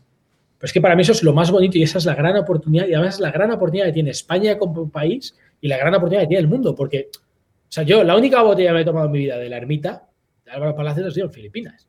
Y yo voy a un sitio de vinos aquí y tengo unas ediciones de vino de Borgoña o tengo unas ediciones de, de, vinos increíbles españoles que yo no he visto ni en España, que hay aquí porque la persona a la que le gusta te lo va a pagar. Entonces, al final, muchas veces se queda en la producción, igual que en Japón se queda en el atún de Cádiz o que. Eh, pero a mí es que eso me encanta. Además, me parece que una de las cosas que no valoramos lo suficiente es que, primero, eso a nosotros nos encanta y, primero a la gente le hace muy feliz y lo disfruta mucho. Y eh, igual que en España hay aficionados al manga o que eh, a la gente que le gusta el cine, a mí me gusta mucho el cine, yo veo cine de hace 80 años porque ahora es accesible en formato digital, ¿no? Y creo que eso, primero, a la gente le hace más feliz. Segundo, genera un valor económico brutal, porque lo que permite es que la gente se gane la vida mucho mejor. O sea, Yo defiendo que Álvaro Palacios cobre la ermita a 900 euros al filipino que lo puede pagar y que le gusta, porque, joder, es que es arte, lo que ese tío hace es arte y le ha metido todo el trabajo del mundo y es una parcela de poquísimo rendimiento y, en otro sitio no se lo van a valorar, no se lo van a saber pagar. Y tener la capacidad de venderlo a lo máximo que tú puedas, otra vez devuelvo, yo valoro el capitalismo a tope, que tú se lo des al tío que más lo valora y seas capaz de generar ese dinero, es bueno para todos, para ti, para el intermediario, para el filipino, para, para el agricultor. Y al final, una de las grandes ventajas que tenemos es que la gente que realmente se curra su producto es capaz de desintermediarse. Antes mucho de eso se iba en la cadena de valor. Ahora, como hay tanto contenido y hay tanto acceso, eh, te haces una cata aquí de Emilio Moro o de Finca la Emperatriz en un Zoom eh, con, el dueño de la bodega o con el enólogo jefe, eh, que antes era impensable. O te gusta el jazz. Y yo estaba en Tokio hace un año y pico y tenías, antes del, COVID, tenías al mejor saxofonista de Chicago en Tokio cobrando las entradas a 250 pavos. Que imagino que en Chicago tocaba en su barrio y las cobraba 25, pero los japoneses, o sea, el tío casi haciéndole la reverencia, admirado. Y a mí eso me encanta y creo que es una baza enorme tenemos como país que no aprovechamos y además tenemos un gobierno que no, es consciente, no lo pone en valor, que ataca al productor, ataca al agricultor, al turismo, pero yo lo defiendo. Y la siguiente derivada, que es lo que está pasando, que además me gusta mucho en Verema, me gusta mucho en, turismo, la gente que lo valora paga lo que sea y va a ir allí y la experiencia es lo único que no, que no desaparece. El retail ha muerto. El retail blando, una experiencia mala de ir a un centro comercial feo en las afueras, a pasear, con los niños gritando, a, pagar un, markup de un 15%, eso ha muerto, no va a jamás porque no aporta nada a nadie. Pero las experiencias únicas valen más que nunca y van a costar mucho más que nunca, porque el filipino que va a San Sebastián y se queda en el en María Cristina y paga 600 euros la noche y se va a cenar en cinco días a, a Arzá. Echevarri, a, Echevarri. Echevarri, a, para, pillar sitio en Echevarri es como el señor de Can Roca, sí. Eh, efectivamente, ¿no? Y aparte, en, supongo que está generalizado, pero en particular en Asia, por ejemplo, hay mucho culto de la personalidad. Recuerdo que Mariano García me decía, qué, qué agradecidos son los japoneses. Voy yo allí y hace una cata conmigo, está ahí la gente, y joder, notas que están ahí diciendo, Dios mío, o sea, poder estar aquí catando con Mariano García, ¿no? Y tal. Entonces, bueno, pues eso es una cosa que efectivamente también ah, ayuda mucho, y por eso también contaba Álvaro Palacios, él decía, yo es que ya no viajo a ferias internacionales así globales, quitando Pro Wine, yo lo que voy es a hacer catas especiales, pues eso, a lo mejor reúno un grupo de gente en Filipinas que quieren tal, y, ya vas a ese tipo de mercados muy, muy nicho, ¿no? Y muy... O sea que estamos asistiendo a un fenómeno globalizado también ahí, pero de, búsqueda de esos, de eesos nichos de, valor añadido que es, que es, muy interesante, ¿no? Y al final tienes un público mundial y, no puedes generalizar nada, ¿no? Tienes como... Lo interesante es que te da la vuelta, ¿eh? Porque llevamos 40 años de automatizar, de hacer de todo un producto de gran consumo, de bajar costes, de paquetizar y de hacerlo, digamos, donde incluso se han pervertido las técnicas, ¿no? O sea, eh, se han arrancado viñedos que eran un lujo, se ha hecho todo, se ha sistematizado. Eh, yo soy un poco antiamericano, con lo cual tengo ese sesgo, pero América se ha basado en eso, en hacer McDonald's y en copia-pega y en estandarizar todo mucho. Y ahora vamos al otro, que es como puedo cobrar el margen y como la gente quiere volver a eso, la gente quiere ir a España a probar el aceite arbequina, no sé qué, de Jaén y a pagarlo. O la gente ahora le gusta la moda y quiere la experiencia de tal. Eh, y a medida que las sociedades se desarrollan, mucha gente quiere eso y es capaz de vivir esa experiencia. Entonces, ahora estamos viendo que de repente tenemos como que cambiar y volver mucho más al tema boutique, a la calidad, a rehacer algunos procesos para poder hacer eso. ¿no? Y, y a mí me parece muy interesante y creo que España tiene un potencial tremendo eh, somos nulos en marketing, o sea, es que no nos hemos quitado la boina en la vida y nos cuesta mucho eh, hacer marketing bueno, pero a nivel de producto, el producto es fantástico. Creo que el gran reto y, algo precioso es de España para el mundo ser capaz de exportar. Y hay grandes empresas que van a surgir los próximos 15, 20, 30 años con producto español, siendo capaz de ponerlo en valor, de cambiar, de hacer buenas técnicas, de trabajar bien el marketing y comiéndose en mercados internacionales, pero ah, peleándole a Francia y a Italia de tú a tú. Pero bueno, hay que, hay que aprender y hay que verlo. Muy bien, Carlos, ya por finalizar, eh, me gustaría que me comentaras, como siempre hago en mis podcasts, eh, pues tres libros que recomiendes eh, relacionados con la inversión o si quieres un poco de una forma un poco más amplia que, para ti te hayan marcado mucho, ¿no? Que si eres un gran lector, pues, ¿qué, libros nos, recomendarías así, ¿no? Especialmente. Sí, a mí me encanta leer. la verdad que últimamente estoy leyendo más novelas y más libros un poco más históricos porque intento también desfogarme un poco la mente. Antes eh, me tiraba meses que solo leía de negocios y al final dices, joder, trabajo todo el día y luego leo de negocios y luego leo noticias, al final me vuelvo un poco loco. A mí el libro que me marcó muchísimo, y sé que suena un poco tonto y tal, pero el libro que más me marcó en su día eh, fue el del inversor inteligente. Era un tochazo y me empezaba a leer todo y tal cual, pero te das cuenta eh, de las asimetrías y de que el mundo no es racional. Y creo que eso lo puedes aplicar a todo en tu vida, ¿no? Eh, y la verdad es que me marcó, vamos, es que me marcó muchísimo. Luego ya lees a Peter Lynch, no sé qué, lees cosas un poco más así, pero creo que El inversor inteligente me pareció un libro de decir, es que todo lo que dices es de sentido común y parece hasta, hasta tonto, pero qué difícil es aplicártelo tú en tu vida, ¿no? Y, me gustó, me gustó muchísimo. Y luego, eh, perfiles un poco más generalistas, pero creo que son muy importantes. Por ejemplo, eh, un libro que yo es que lo haría, lo mandaría a leer en las escuelas, es el de Jim Collins, de tanto Build to Last como Good to Great, pero son libros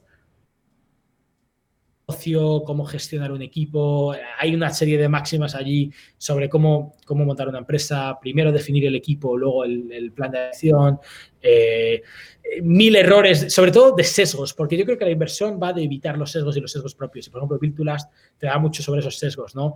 Eh, la gente que gestiona el concepto es siempre de la gente que gestiona para leer el tiempo, ¿no? Para mirar el tiempo y mirar un reloj y pensar que saben mucho, o la gente que lo que hace es construye el reloj y construye esa cadencia y ese equipo fuerte que va eh, orientado y a piñón fijo eh, produciendo, ¿no?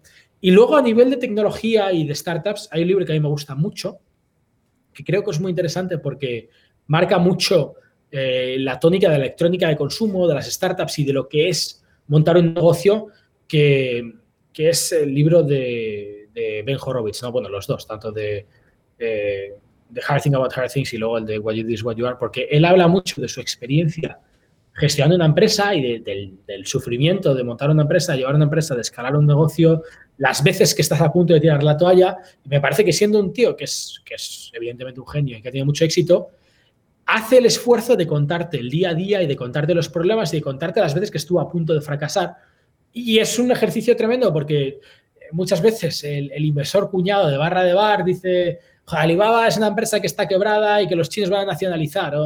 Eh, hay mucho comentario muy, eh, muy humillante hacia los negocios sin darse cuenta de decir, es que lo normal es que los negocios quiebren, lo difícil es montar una empresa. Y hay muchas veces cuando algo parece muy malo, que realmente es cuando el mercado te está dando la entrada de la oportunidad porque descuenta algo absurdo. Entonces creo que la unión de estos, ¿no? De eh, ben Graham, la unión de, ese, un poco de, gestión empresarial de Jim Collins y un poquito de la parte esta más de, día a día y de ir con el cuchillo en la boca de, Horowitz, creo que nos ayuda, creo que es, una combinación muy, muy sana y que ayuda a, luchar contra tus propios sesgos, ¿no?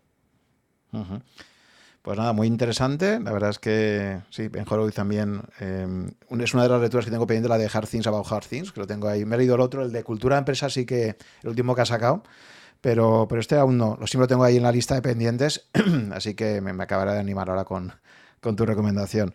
Pues nada, eh, Carlos, muchísimas gracias por, por, tu disponibilidad para estar hablando ya casi tres horas que hemos estado aquí. Eh, hemos tocado muchísimos temas y podríamos tocar muchos más. Podríamos casi destinar un podcast seguro entero a hablar mucho más de vinos y gastronomía, quizás para otra ocasión. Así que nada, eh, felicitarte por tu, por tu empuje, por tu entusiasmo, por tu brillante carrera profesional y creo que vas a servir también de inspiración pues para mucha gente que está eso entre los 20 y los 30 en este momento y que se está planteando, oye, pues si doy el salto, si me voy a trabajar fuera, si empiezo a invertir, que creo que son cosas que con tu ejemplo pues puedes inspirar a otras personas para que lo hagan también. Muchísimas gracias a ti. Yo es que te debo tanto que ya no sé ni qué decirte, no quiero ser un poco fanboy, pero es que muchas veces yo creo que no, no eres consciente, o no sois conscientes, no, los que compartís, los que hacéis esas cosas, de que eh, hay un chaval de 14 años leyéndote en Madrid y que a raíz de haber leído eso ha tenido acceso a unas oportunidades que le han cambiado la vida, ¿no? Y yo ahora pues, estoy en una buena posición, mañana quizás no, pero para mí yo comparto y soy muy abierto y de hecho me expongo mucho porque creo que es algo que tengo una deuda tremenda con, gente como tú y que, que además me hace muy feliz, o sea, lo disfruto de verdad. y que espero que ayude a la gente y que, la gente me escriba y que me comenten. Yo no dejo un mensaje sin contestar porque creo que entre todos tenemos que hacer eso y, construir un poco a hombros de gigantes, ¿no? construir en base a lo que hace el otro y a lo que el otro ha hecho, en lo que el otro ha dicho, porque además nos, hace a todos mejores y, es lo más divertido, ¿no? el diálogo, el aprender y, me lo he pasado muy bien contigo. O sea que muchísimas gracias y a ver si nos podemos tomar algo pronto. Espero que sí, la próxima vez nos podamos ver en persona. Pues nada, Carlos, hasta pronto y un abrazo. Muy bien, un abrazo fuerte, Juan. Gracias por llegar hasta el final de esta conversación. Espero que te haya gustado y hayas aprendido algo escuchando. Ya sabes que si estás interesado en estos podcasts, puedes suscribirte a mi blog, que está en rankia.com barra blog barra such, y ahí te iré comunicando, si estás suscrito, por correo electrónico, las novedades cada vez que se publique un podcast nuevo o que organice quizás un webinar con algunos invitados. También te agradeceré si te gustan mis podcasts que pongas un comentario o un me gusta en alguna de las plataformas disponibles tipo Apple, Evox o YouTube para ayudar a descubrirlo a otras personas con intereses similares a los tuyos. Muchas gracias por tu fidelidad, si me sigues desde hace algún tiempo y si me acabas de descubrir, espero que te resulte interesante y que puedas escuchar algunos episodios más. Nos vemos en el próximo capítulo.